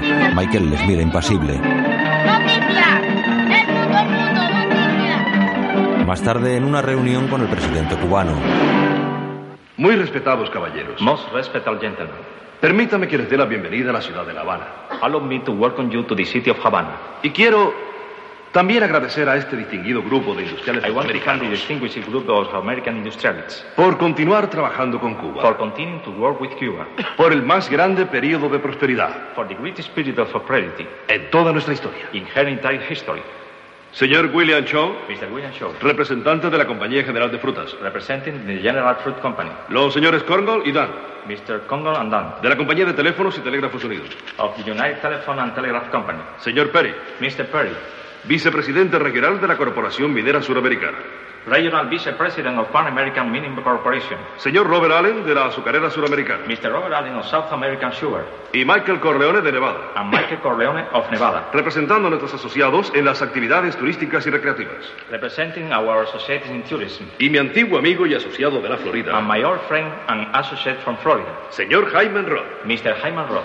Quiero aprovechar esta oportunidad para agradecer a Teléfonos y Telégrafos Unidos su gentil regalo de Navidad. I would like to take this opportunity to thank Telephone and Telegraph for a very lovely Christmas gift. Un teléfono de oro macizo. Lo muestra. A solid gold telephone. Si los señores quieren mirarlo. Perhaps you gentlemen would like to take a look at it. Señor presidente, ¿Yes? deberíamos analizar las actividades rebeldes y si ellas podrían repercutir en nuestros negocios. Desde luego. ¿Cómo no? Yo quiero asegurarles que, a pesar de que los rebeldes han montado una impresionante ofensiva en las villas, I want to assure you that Michael observa el teléfono y lo pasa. mounted an impressive campaign. Jaiman mira a Corleone. mi Estado Mayor garantiza que serán expulsados todos de la ciudad de Santa Clara antes del nuevo año. Well, drive then out Jaiman of the recibe el aparato. Michael le observa serio. Y para tranquilidad de ustedes, I want to assure you que no toleraremos guerrillas ni en los casinos ni en las piscinas. El taxi verde recorre una calle cortada por numerosos militares. Uno de ellos se acerca al coche y examina a sus pasajeros. Estamos deteniendo unas personas. Dentro de un momento les daremos paso. ¿Cree que tardará mucho? Dentro de 15 o 20 minutos. Ocurre con mucha frecuencia. La gente está revuelta. Johnny. No es nada. Alguno de esos cerdos bandidos. La policía está haciendo limpieza. ¡El 26 de julio! ¡Que mueran los banditianos! ¡Viva Fidel! Un hombre escapó del control militar y explotó con un oficial dentro de un vehículo.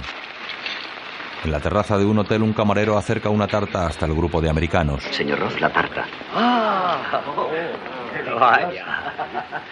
Habrán puesto los años justos. Llevo muy bien la cuenta de mi edad. Por favor, que la vea todo el mundo antes de partirla.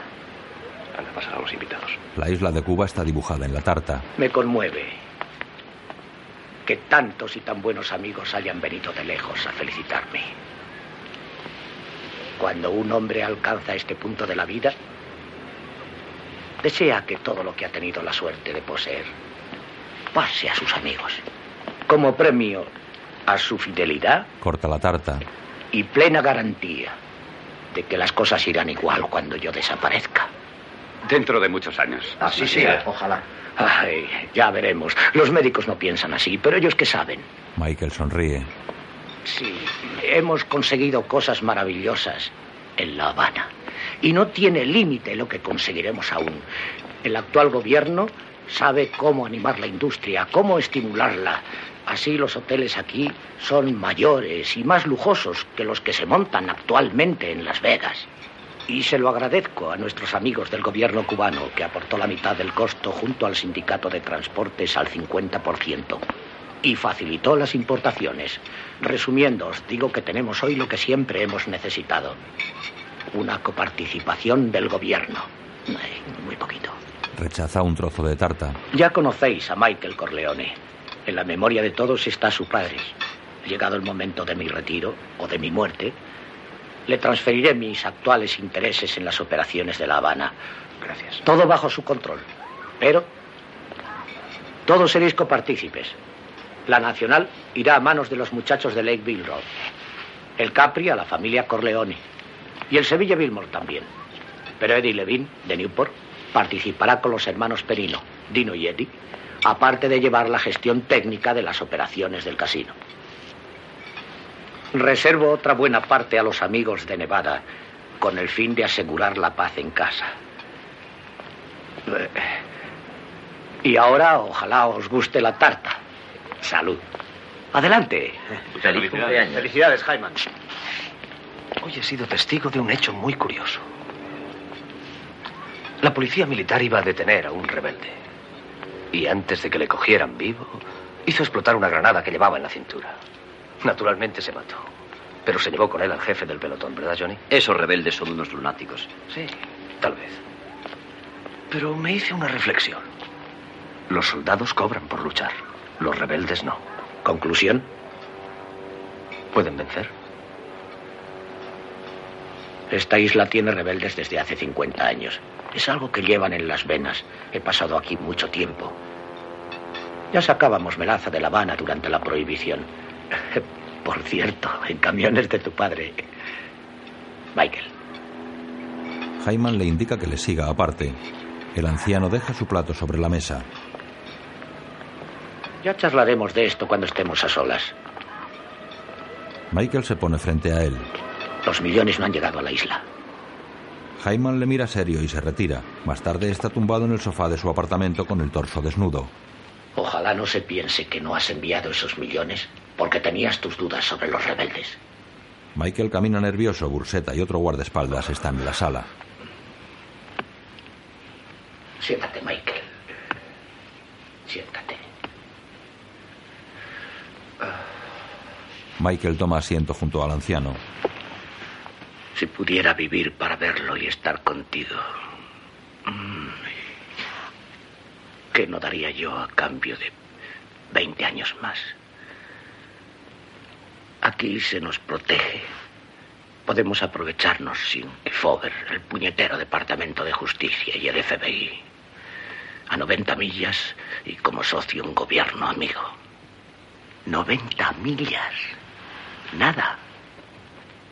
A menos de dos pasos, buscar un hombre que quiera ser presidente de Estados Unidos y poner el dinero que lo haga posible. Michael, somos más fuertes que aceros usa. Abajo, un coche aparca junto a la entrada del Hotel Capri tras un jardín con numerosas palmeras. Botones de uniforme verde toma una maleta del asiento delantero. Otro abre la puerta a Fredo Corleone que sale portando un maletín. Forcejea con el primero que intenta cogérselo y entra al edificio malhumorado. Dentro abraza y besa a Michael. Mike, ¿cómo estás, ok? Su hermano asiente y Fredo repara en Burseta. Hola, soy Fredo Corleone. Se estrechan la mano. Santo Dios, qué viaje. Todo el tiempo pensando, ¿y si descubren lo que llevo aquí dentro? ¿Te lo imaginas? Dos millones de dólares en mis rodillas y en un avión. Abre el maletín. Michael observa el contenido. Fredo mira a Burseta. Oh, oh, perdona. es igual. ¿Lo contamos? Mike mira a su hermano, le palmea la mejilla y cierra el maletín. Mike, ¿qué diablos está ocurriendo? No entiendo nada. La familia va a hacer una inversión en La Habana. Esto es un regalo para el presidente. Oh, qué suerte. La Habana es grandiosa. Mi favorita. Se sienta en un sillón. ¿Tenemos algún conocido aquí? Hyman Roth, Johnny Ola. Michael se sirve una copa. No. No los conozco. Fredo saca un paquete de tabaco de su chaqueta y extrae un cigarrillo. Oye, Mike, estoy un poco ¿Cómo te diría yo? Michael le acerca un mechero. Un poco nervioso por el viaje. ¿No me ofreces una copita? Si quieres, vamos a dar una vuelta. Mike se enciende un cigarrillo. Sé de un sitio donde podemos hablar, ¿vale? Ocupan una mesa en una terraza. Mi suerte habría sido dar con una mujer como la tuya. Como Kay. Tener hijos. Una familia. Por una vez en la vida. Parecerme a... Papá. No es fácil ser buen hijo, Fredo. Nada fácil. Mamá me tomaba el pelo. Decía, tú no eres hijo mío. Unos gitanos te abandonaron en mi puerta. A veces pienso que es cierto. Mike le toma la mano. Tú no eres un gitano, Fredo. Mike, yo te odiaba. Fredo aparta la mirada y se apoya en el respaldo de su silla. ¿Por qué no nos hemos llevado mejor? Tira el mechero. ¿No querías una copa? ¡Camarero! Un camarero se acerca a la mesa. Por favor. ¿Cómo dicen aquí banana daiquiri? Banana daiquiri. ¿Igual? Igual.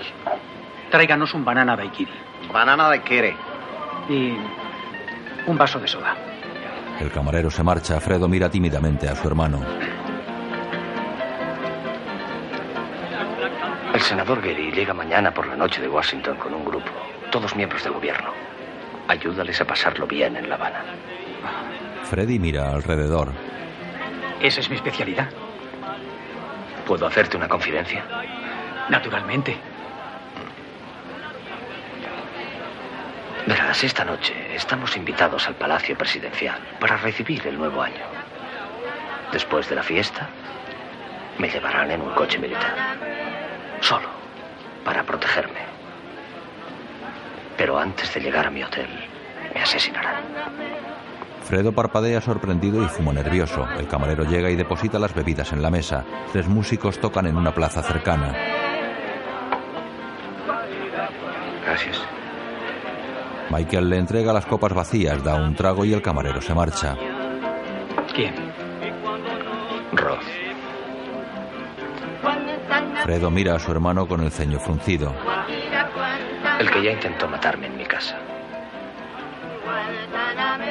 Él dio las órdenes. Dice que soy como un hijo, su sucesor. Pero cree que va a vivir siempre y quiere eliminarme.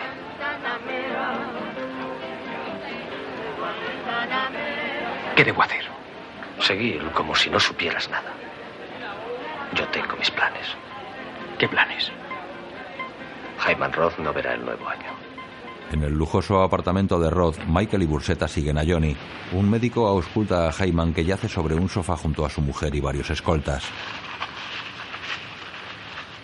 Bueno, que no haga ningún exceso. Voy a recetarle algo y volveré mañana.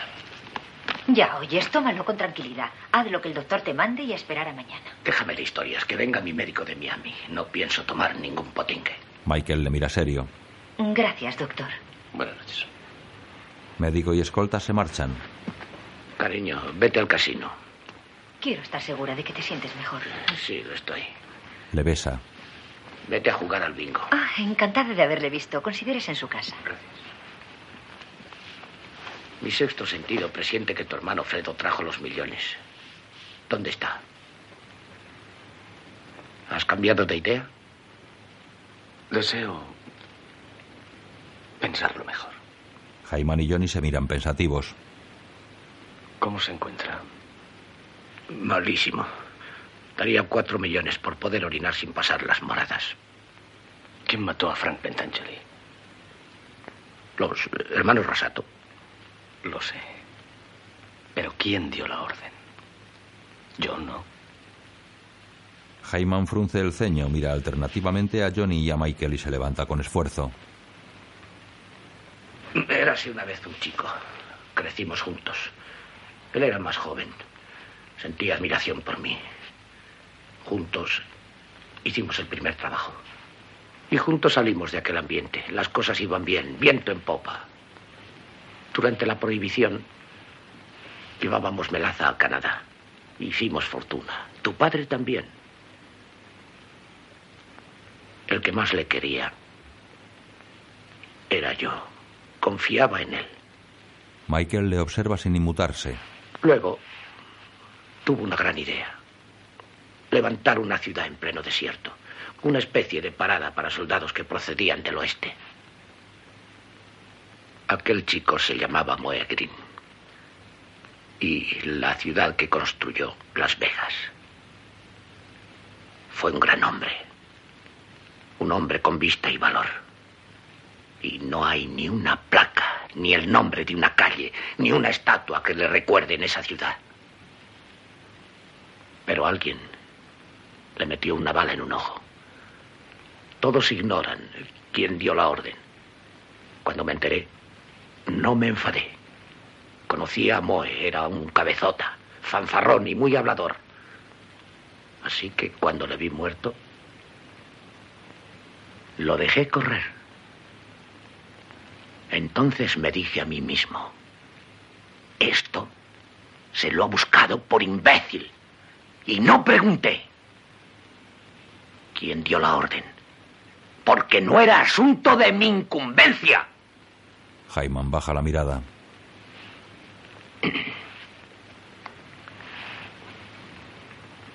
Los millones en la maleta de tu habitación. Se aleja de Michael. Voy a echar un sueñecito. Cuando despierte, si el dinero está en la mesa, diré que tengo un socio. Si no está, sabré que no lo tengo. Mike mira a Johnny Ola. Johnny se levanta y se retira. Michael le sigue con la mirada. Michael gira y mira a Burseta. De noche, un grupo de baile actúa sobre el escenario del Tropicana. Al fondo, tras la orquesta, se elevan los potentes chorros de agua de una gran fuente. Una pelirroja con vestido de lamé azul se acerca al proscenio con un micrófono. el espectacular Nuevo con.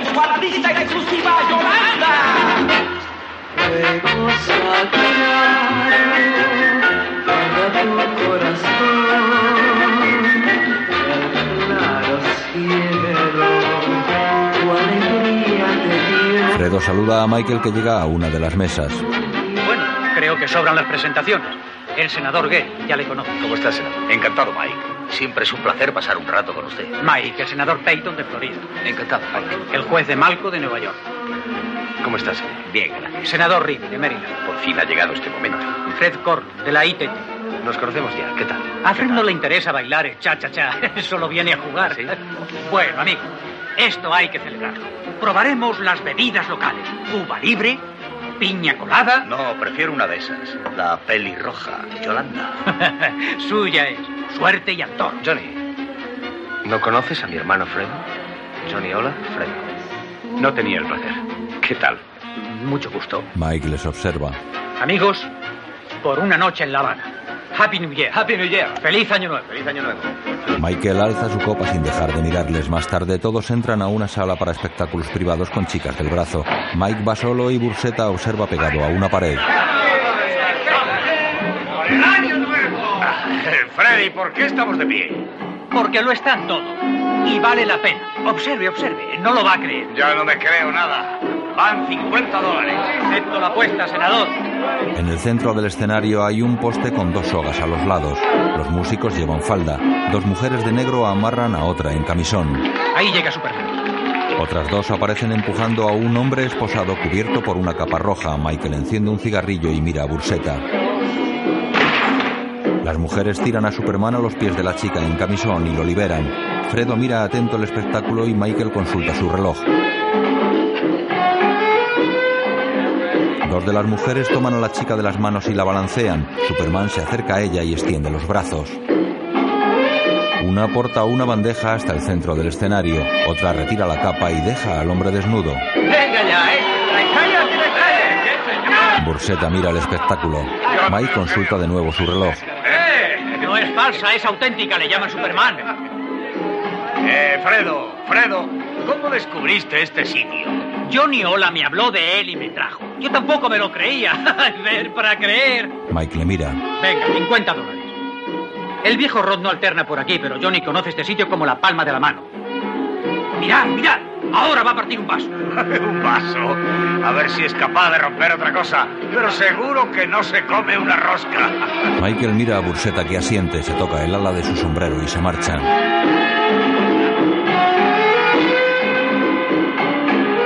Mike baja la mirada y se tapa la cara con una mano. En el apartamento de Hyman, Johnny Ola abre la ventana de la terraza, se asoma y mira fuera extrañado.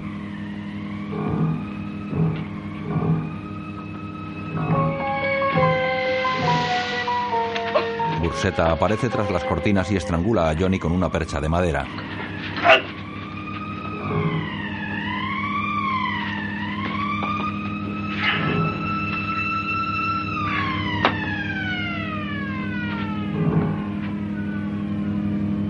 Burseta le deja con suavidad sobre el suelo y retira la percha de su cuello. Entra al apartamento.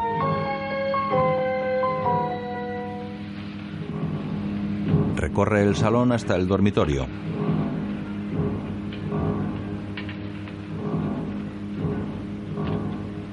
Abre la puerta y mira adentro. Un médico toma el pulso a Rod que yace en su cama. Su mujer y un escolta observan. Tranquilícese, señor Rod. Le llevaremos al hospital. Rod niega. Burseta se retira.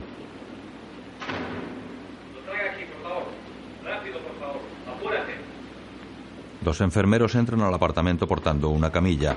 Un guardaespaldas les adelanta y les conduce al dormitorio.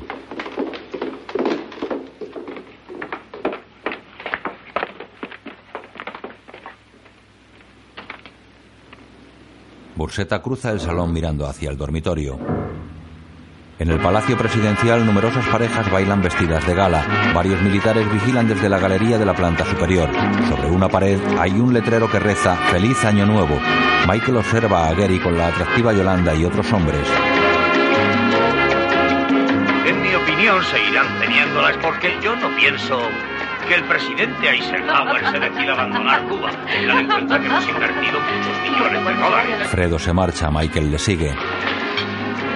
Según las encuestas, el pueblo americano desea la no intervención. ¿Dónde vas? Eh, a tomarme una copa. No puedo. Mike sigue con la mirada a su hermano que se va del inmenso salón ocupado por el baile de numerosas parejas. En un hospital, Burseta llega sin sombrero y con un ramo de flores a la planta en la que Terry y el médico se despiden de Hyman. El anciano yace en una camilla que empujan dos enfermeras seguidas por un guardaespaldas. Burseta mira con disimulo. Camina hacia el pasillo que recorrió la camilla.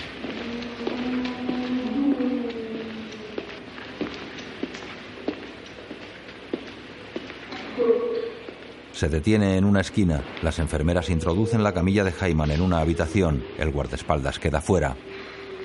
En la galería del salón de baile los militares observan inmóviles a las parejas. Michael, Fredo y Reeves comen de pie de sus platos. Gary se les acerca. ¿Qué le pasa al señor Roth? Dijeron que iba a venir. Eh, Reeves, ¿y el protocolo? ¿Cuánto tenemos que quedarnos? Ni idea. Media hora más ya está bien.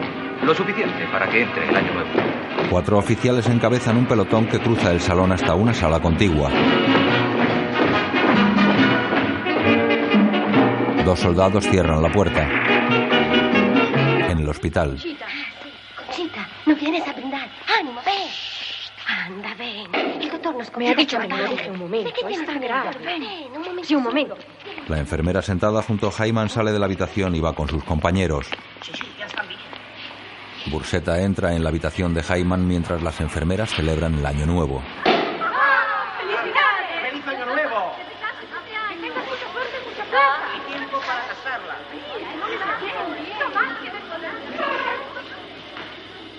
Burseta cierra las puertas. Se acerca a la cama. Hyman duerme con una sonda nasal. Fuera, militares y hombres trajeados llegan a la planta. La enfermera les mira, corre a la habitación y abre la puerta. Un oficial apunta a Burseta. Agujerea la almohada con la que Burseta intentó asfixiar a Hyman. La sangre salpica la pared. En la fiesta la gente arroja confeti y sombreros al aire. Gary abraza a Yolanda. Una pareja felicita a Michael. El presidente cubano besa a su esposa. Fredo besa a una mujer y abraza a Mike.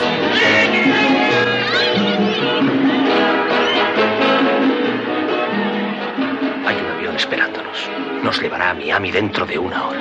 No debe saberlo nadie. Mike le agarra del cuello y le besa en la boca. Sé que fuiste tú, Fredo. Me destrozaste el corazón. Me destrozaste el corazón. Fredo se suelta y se aleja de él, temeroso. Michael le sigue con la mirada. Fredo abandona el local cabizbajo. La familia presidencial se retira seguida de altos cargos militares. Fuera la gente baila ante fuegos artificiales. Vehículos con militares armados atraviesan una calle. Varios oficiales les observan y les saludan desde la acera. Tres músicos tocan en la calle. El presidente cubano está en el salón. Debido a serios reveses de nuestras tropas en Guantánamo y Santiago, mi permanencia en Cuba es insostenible. Renuncio para evitar más derramamientos de sangre y salgo de la ciudad inmediatamente. Me despido en nombre de mi familia y en el mío propio, deseándoles a todos muy buena suerte. Mike sale del palacio. Como mi último acto oficial, ahora nombro un gobierno provisional. Salud, salud, salud.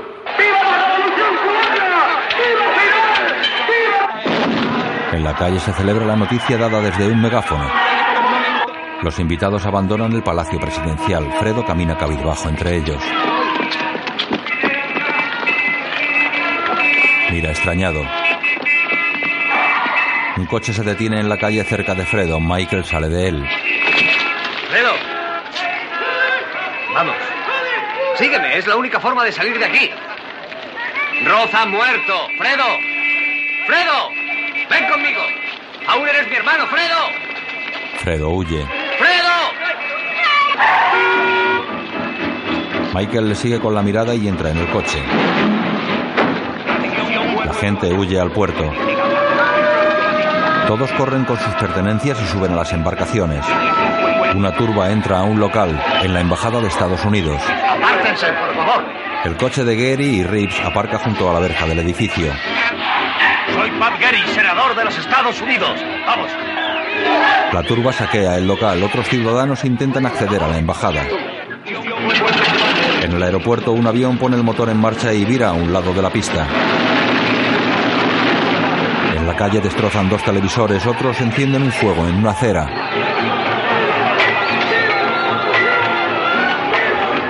Un coche con megáfonos atraviesa una calle cercana, todos se agitan exaltados.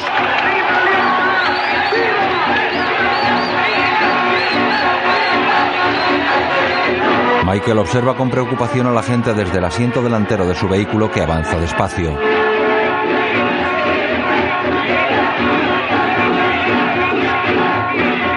Otro día varios coches salen del aparcamiento de un motel de Las Vegas. Michael entra a un área privada del establecimiento seguido de Hagen y Neri. Varios guardaespaldas les observan. Un hombre les recibe en un lujoso apartamento. Michael les saluda. Mike se frota los ojos. Al, dame una toalla húmeda. Se quita la chaqueta. ¿Kay sabe que he vuelto? Hagen asiente. Michael saca su tabaco de la chaqueta y la deja sobre un sofá en el que se sienta. ¿Qué hay de mi hijo? ¿Le has comprado algo por Navidad? Desde luego. Que yo me enteré qué es. Un, un cochecillo con motor que él mismo puede guiar. Precioso. Mike llena un vaso con agua de una jarra. Gracias, Al. Al le da una toalla. Haz el favor de salir un momento. Hagen y Neri se miran.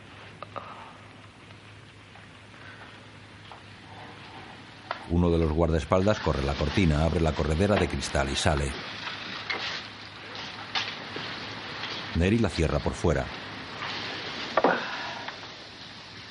¿Y mi hermano?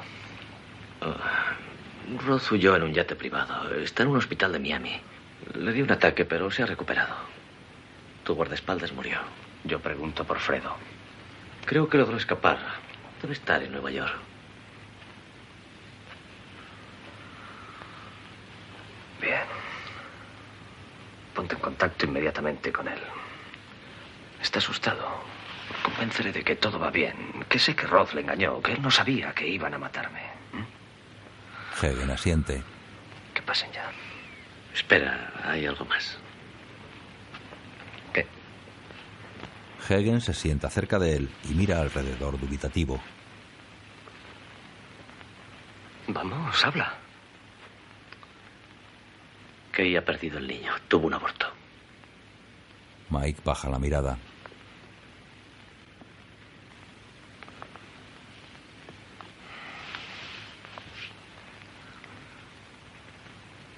Era un varón. Mike, a los tres meses y medio. ¿Por qué dudas contestar a mis preguntas? ¿Era un varón? Es que no lo sé. Michael fuma con la mirada perdida. En 1917, Vito Corleone mira preocupado la habitación contigua donde su mujer y una matrona observan a un bebé. Pobre pequeño Fredo, tiene neumonía. Los padres se miran. Venga aquí, passa. Venga, venga, no es nada. passa. La madre sujeta los brazos de Fredo mientras la mujer coge un envoltorio de papel, lo prende con una vela, lo coloca sobre el pecho del pequeño y lo tapa con un vaso. Tiene la madre mira a Vito que se emociona y se cubre la cara con una mano. Signore. Otro día Vito conduce la camioneta de una tintorería por una calle con varios puestos junto a las aceras.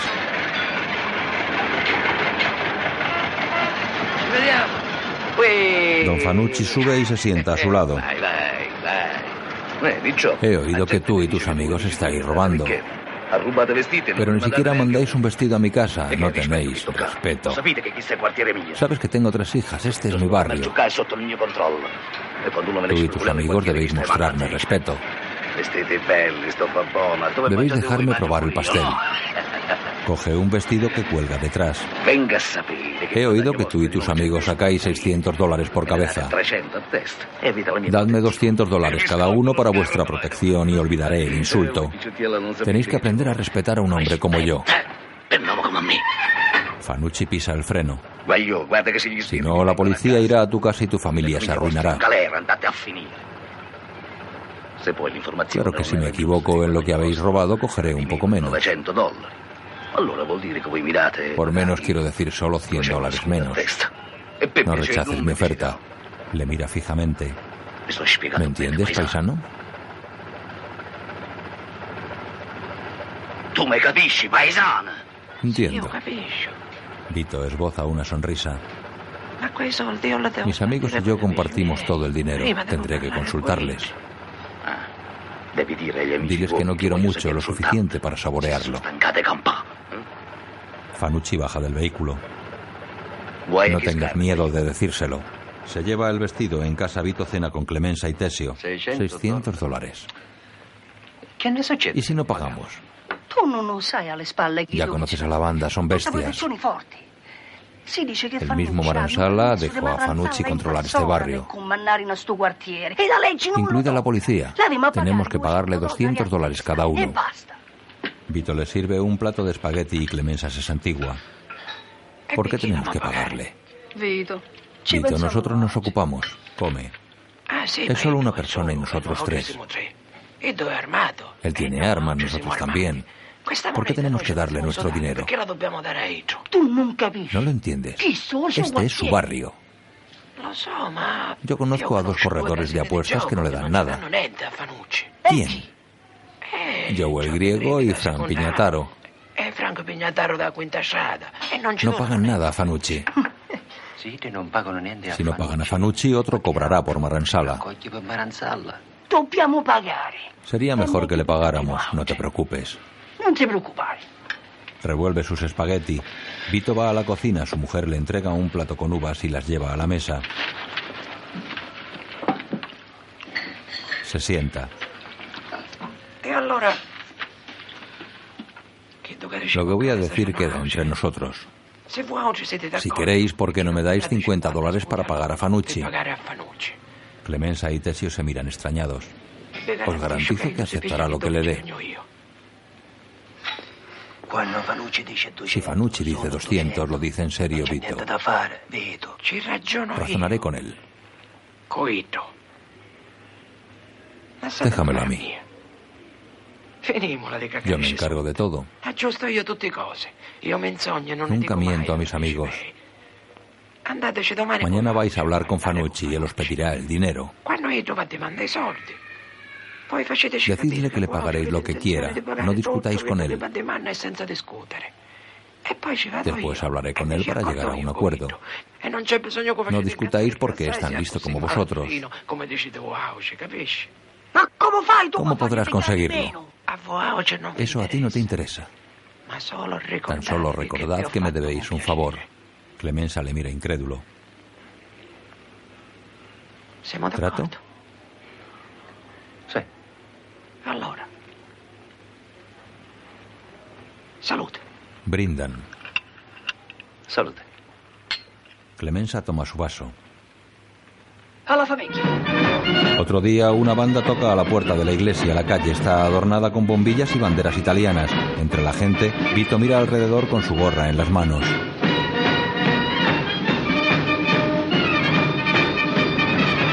Clemenza se pone el sombrero y se acerca a un puesto de vino y bocatines.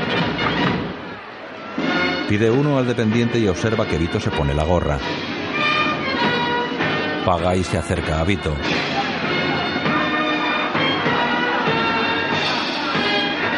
Le entrega el dinero con disimulo. Vito, cacci sono i 50 Su familia no está en casa. Fanucci está solo en la cafetería.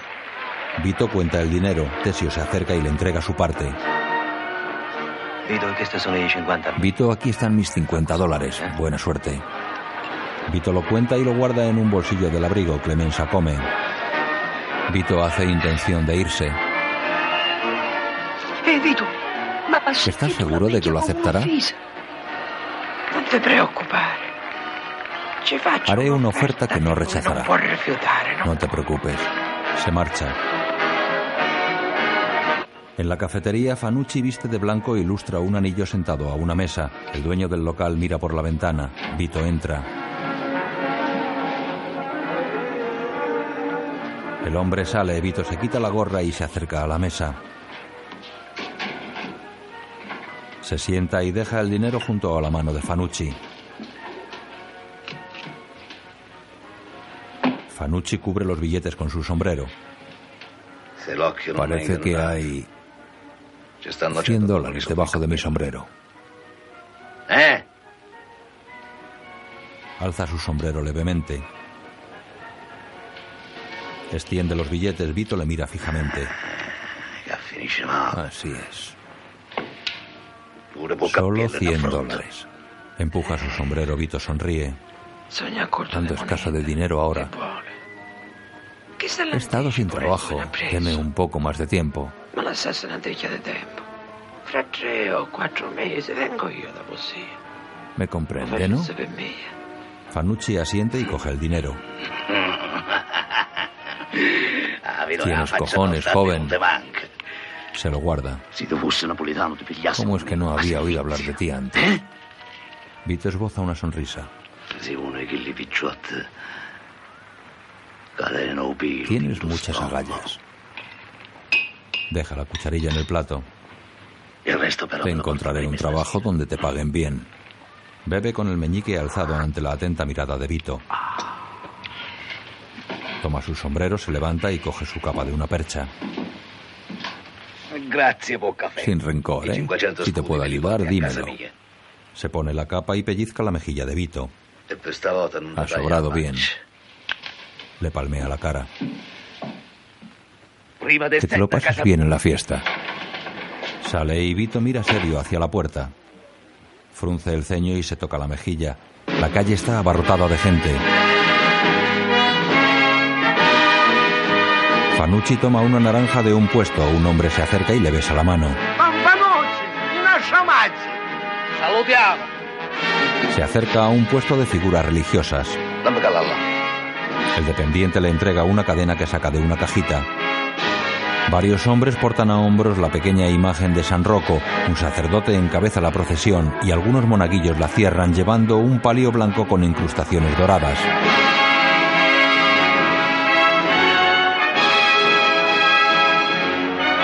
La ropa del santo está completamente cubierta de dólares. Sobre él tiene un arco que simula una vid del que pende una corona.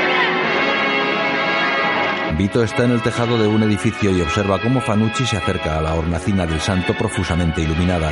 A ambos lados hay ristras de donaciones. Fanucci cuelga un billete.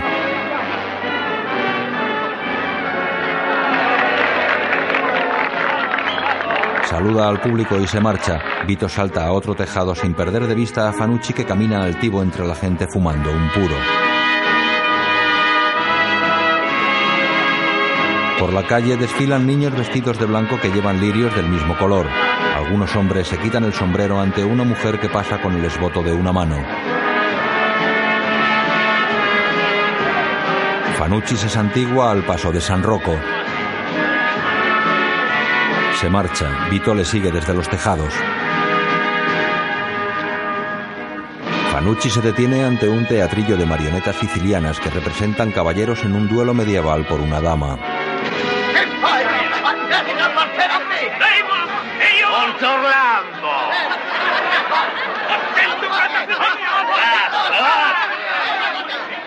No, no, un spettacolo è troppo violento per me. Lo divertimento è tutto. Fanucci saluda a los espectadores y se marcha. Vito salta a un tejado más bajo.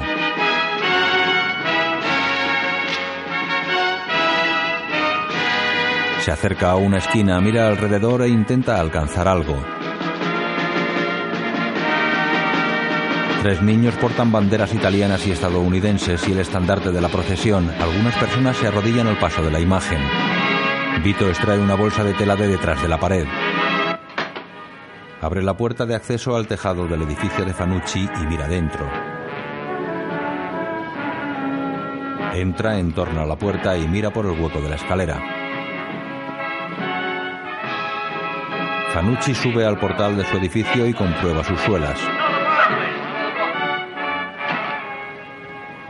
Entra, Vito se detiene en un rellano. Sigiloso baja varios escalones.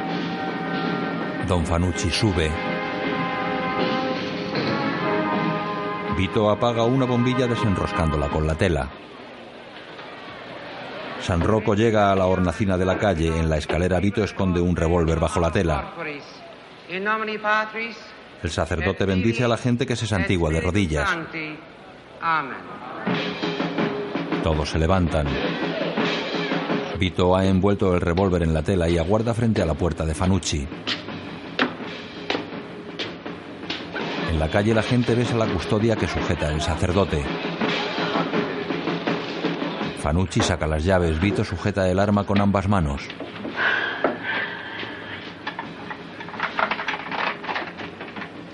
El capo repara en la bombilla apagada. Se acerca a ella y la observa extrañado. La toca, parpadea e ilumina a Vito fugazmente. La enrosca. Gira hacia su puerta. Entra y Vito camina hacia él. Ah, ¿Qué tienes ahí? Le encañona. Le alcanza en el pecho y el hombre se mira el orificio. Desgarra el blanco chaleco de su traje. Le atraviesa la mejilla y una mancha de sangre cubre la camisa. Todo su cuerpo tiembla.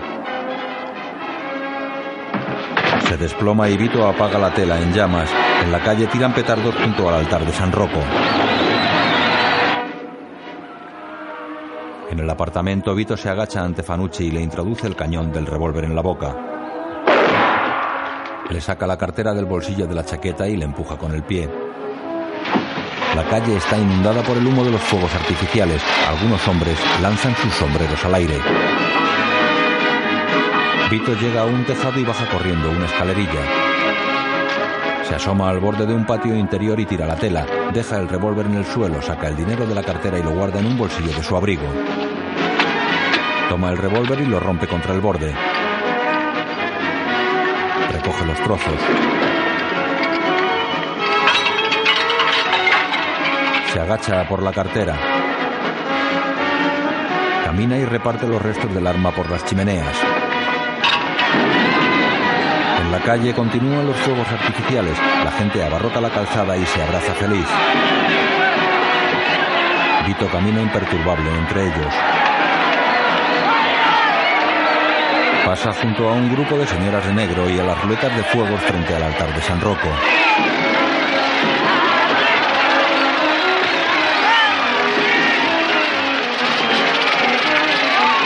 Camina cerca de la orquesta.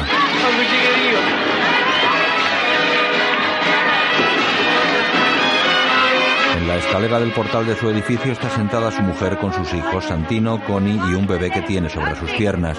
Un hombre toca la guitarra tras ellos. Vito se acerca. Su mujer sonríe. Vito toma al bebé en brazos. Le besa.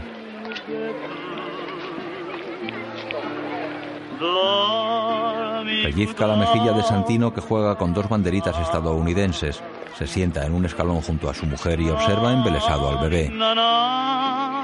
Ella da una de las banderitas a Connie y Vito toma una manita del bebé. Michael, tu padre te quiere mucho.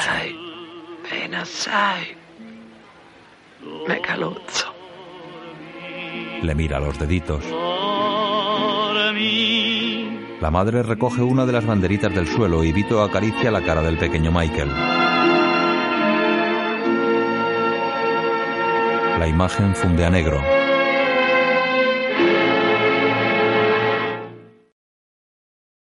El Padrino, segunda parte, fin del primer disco.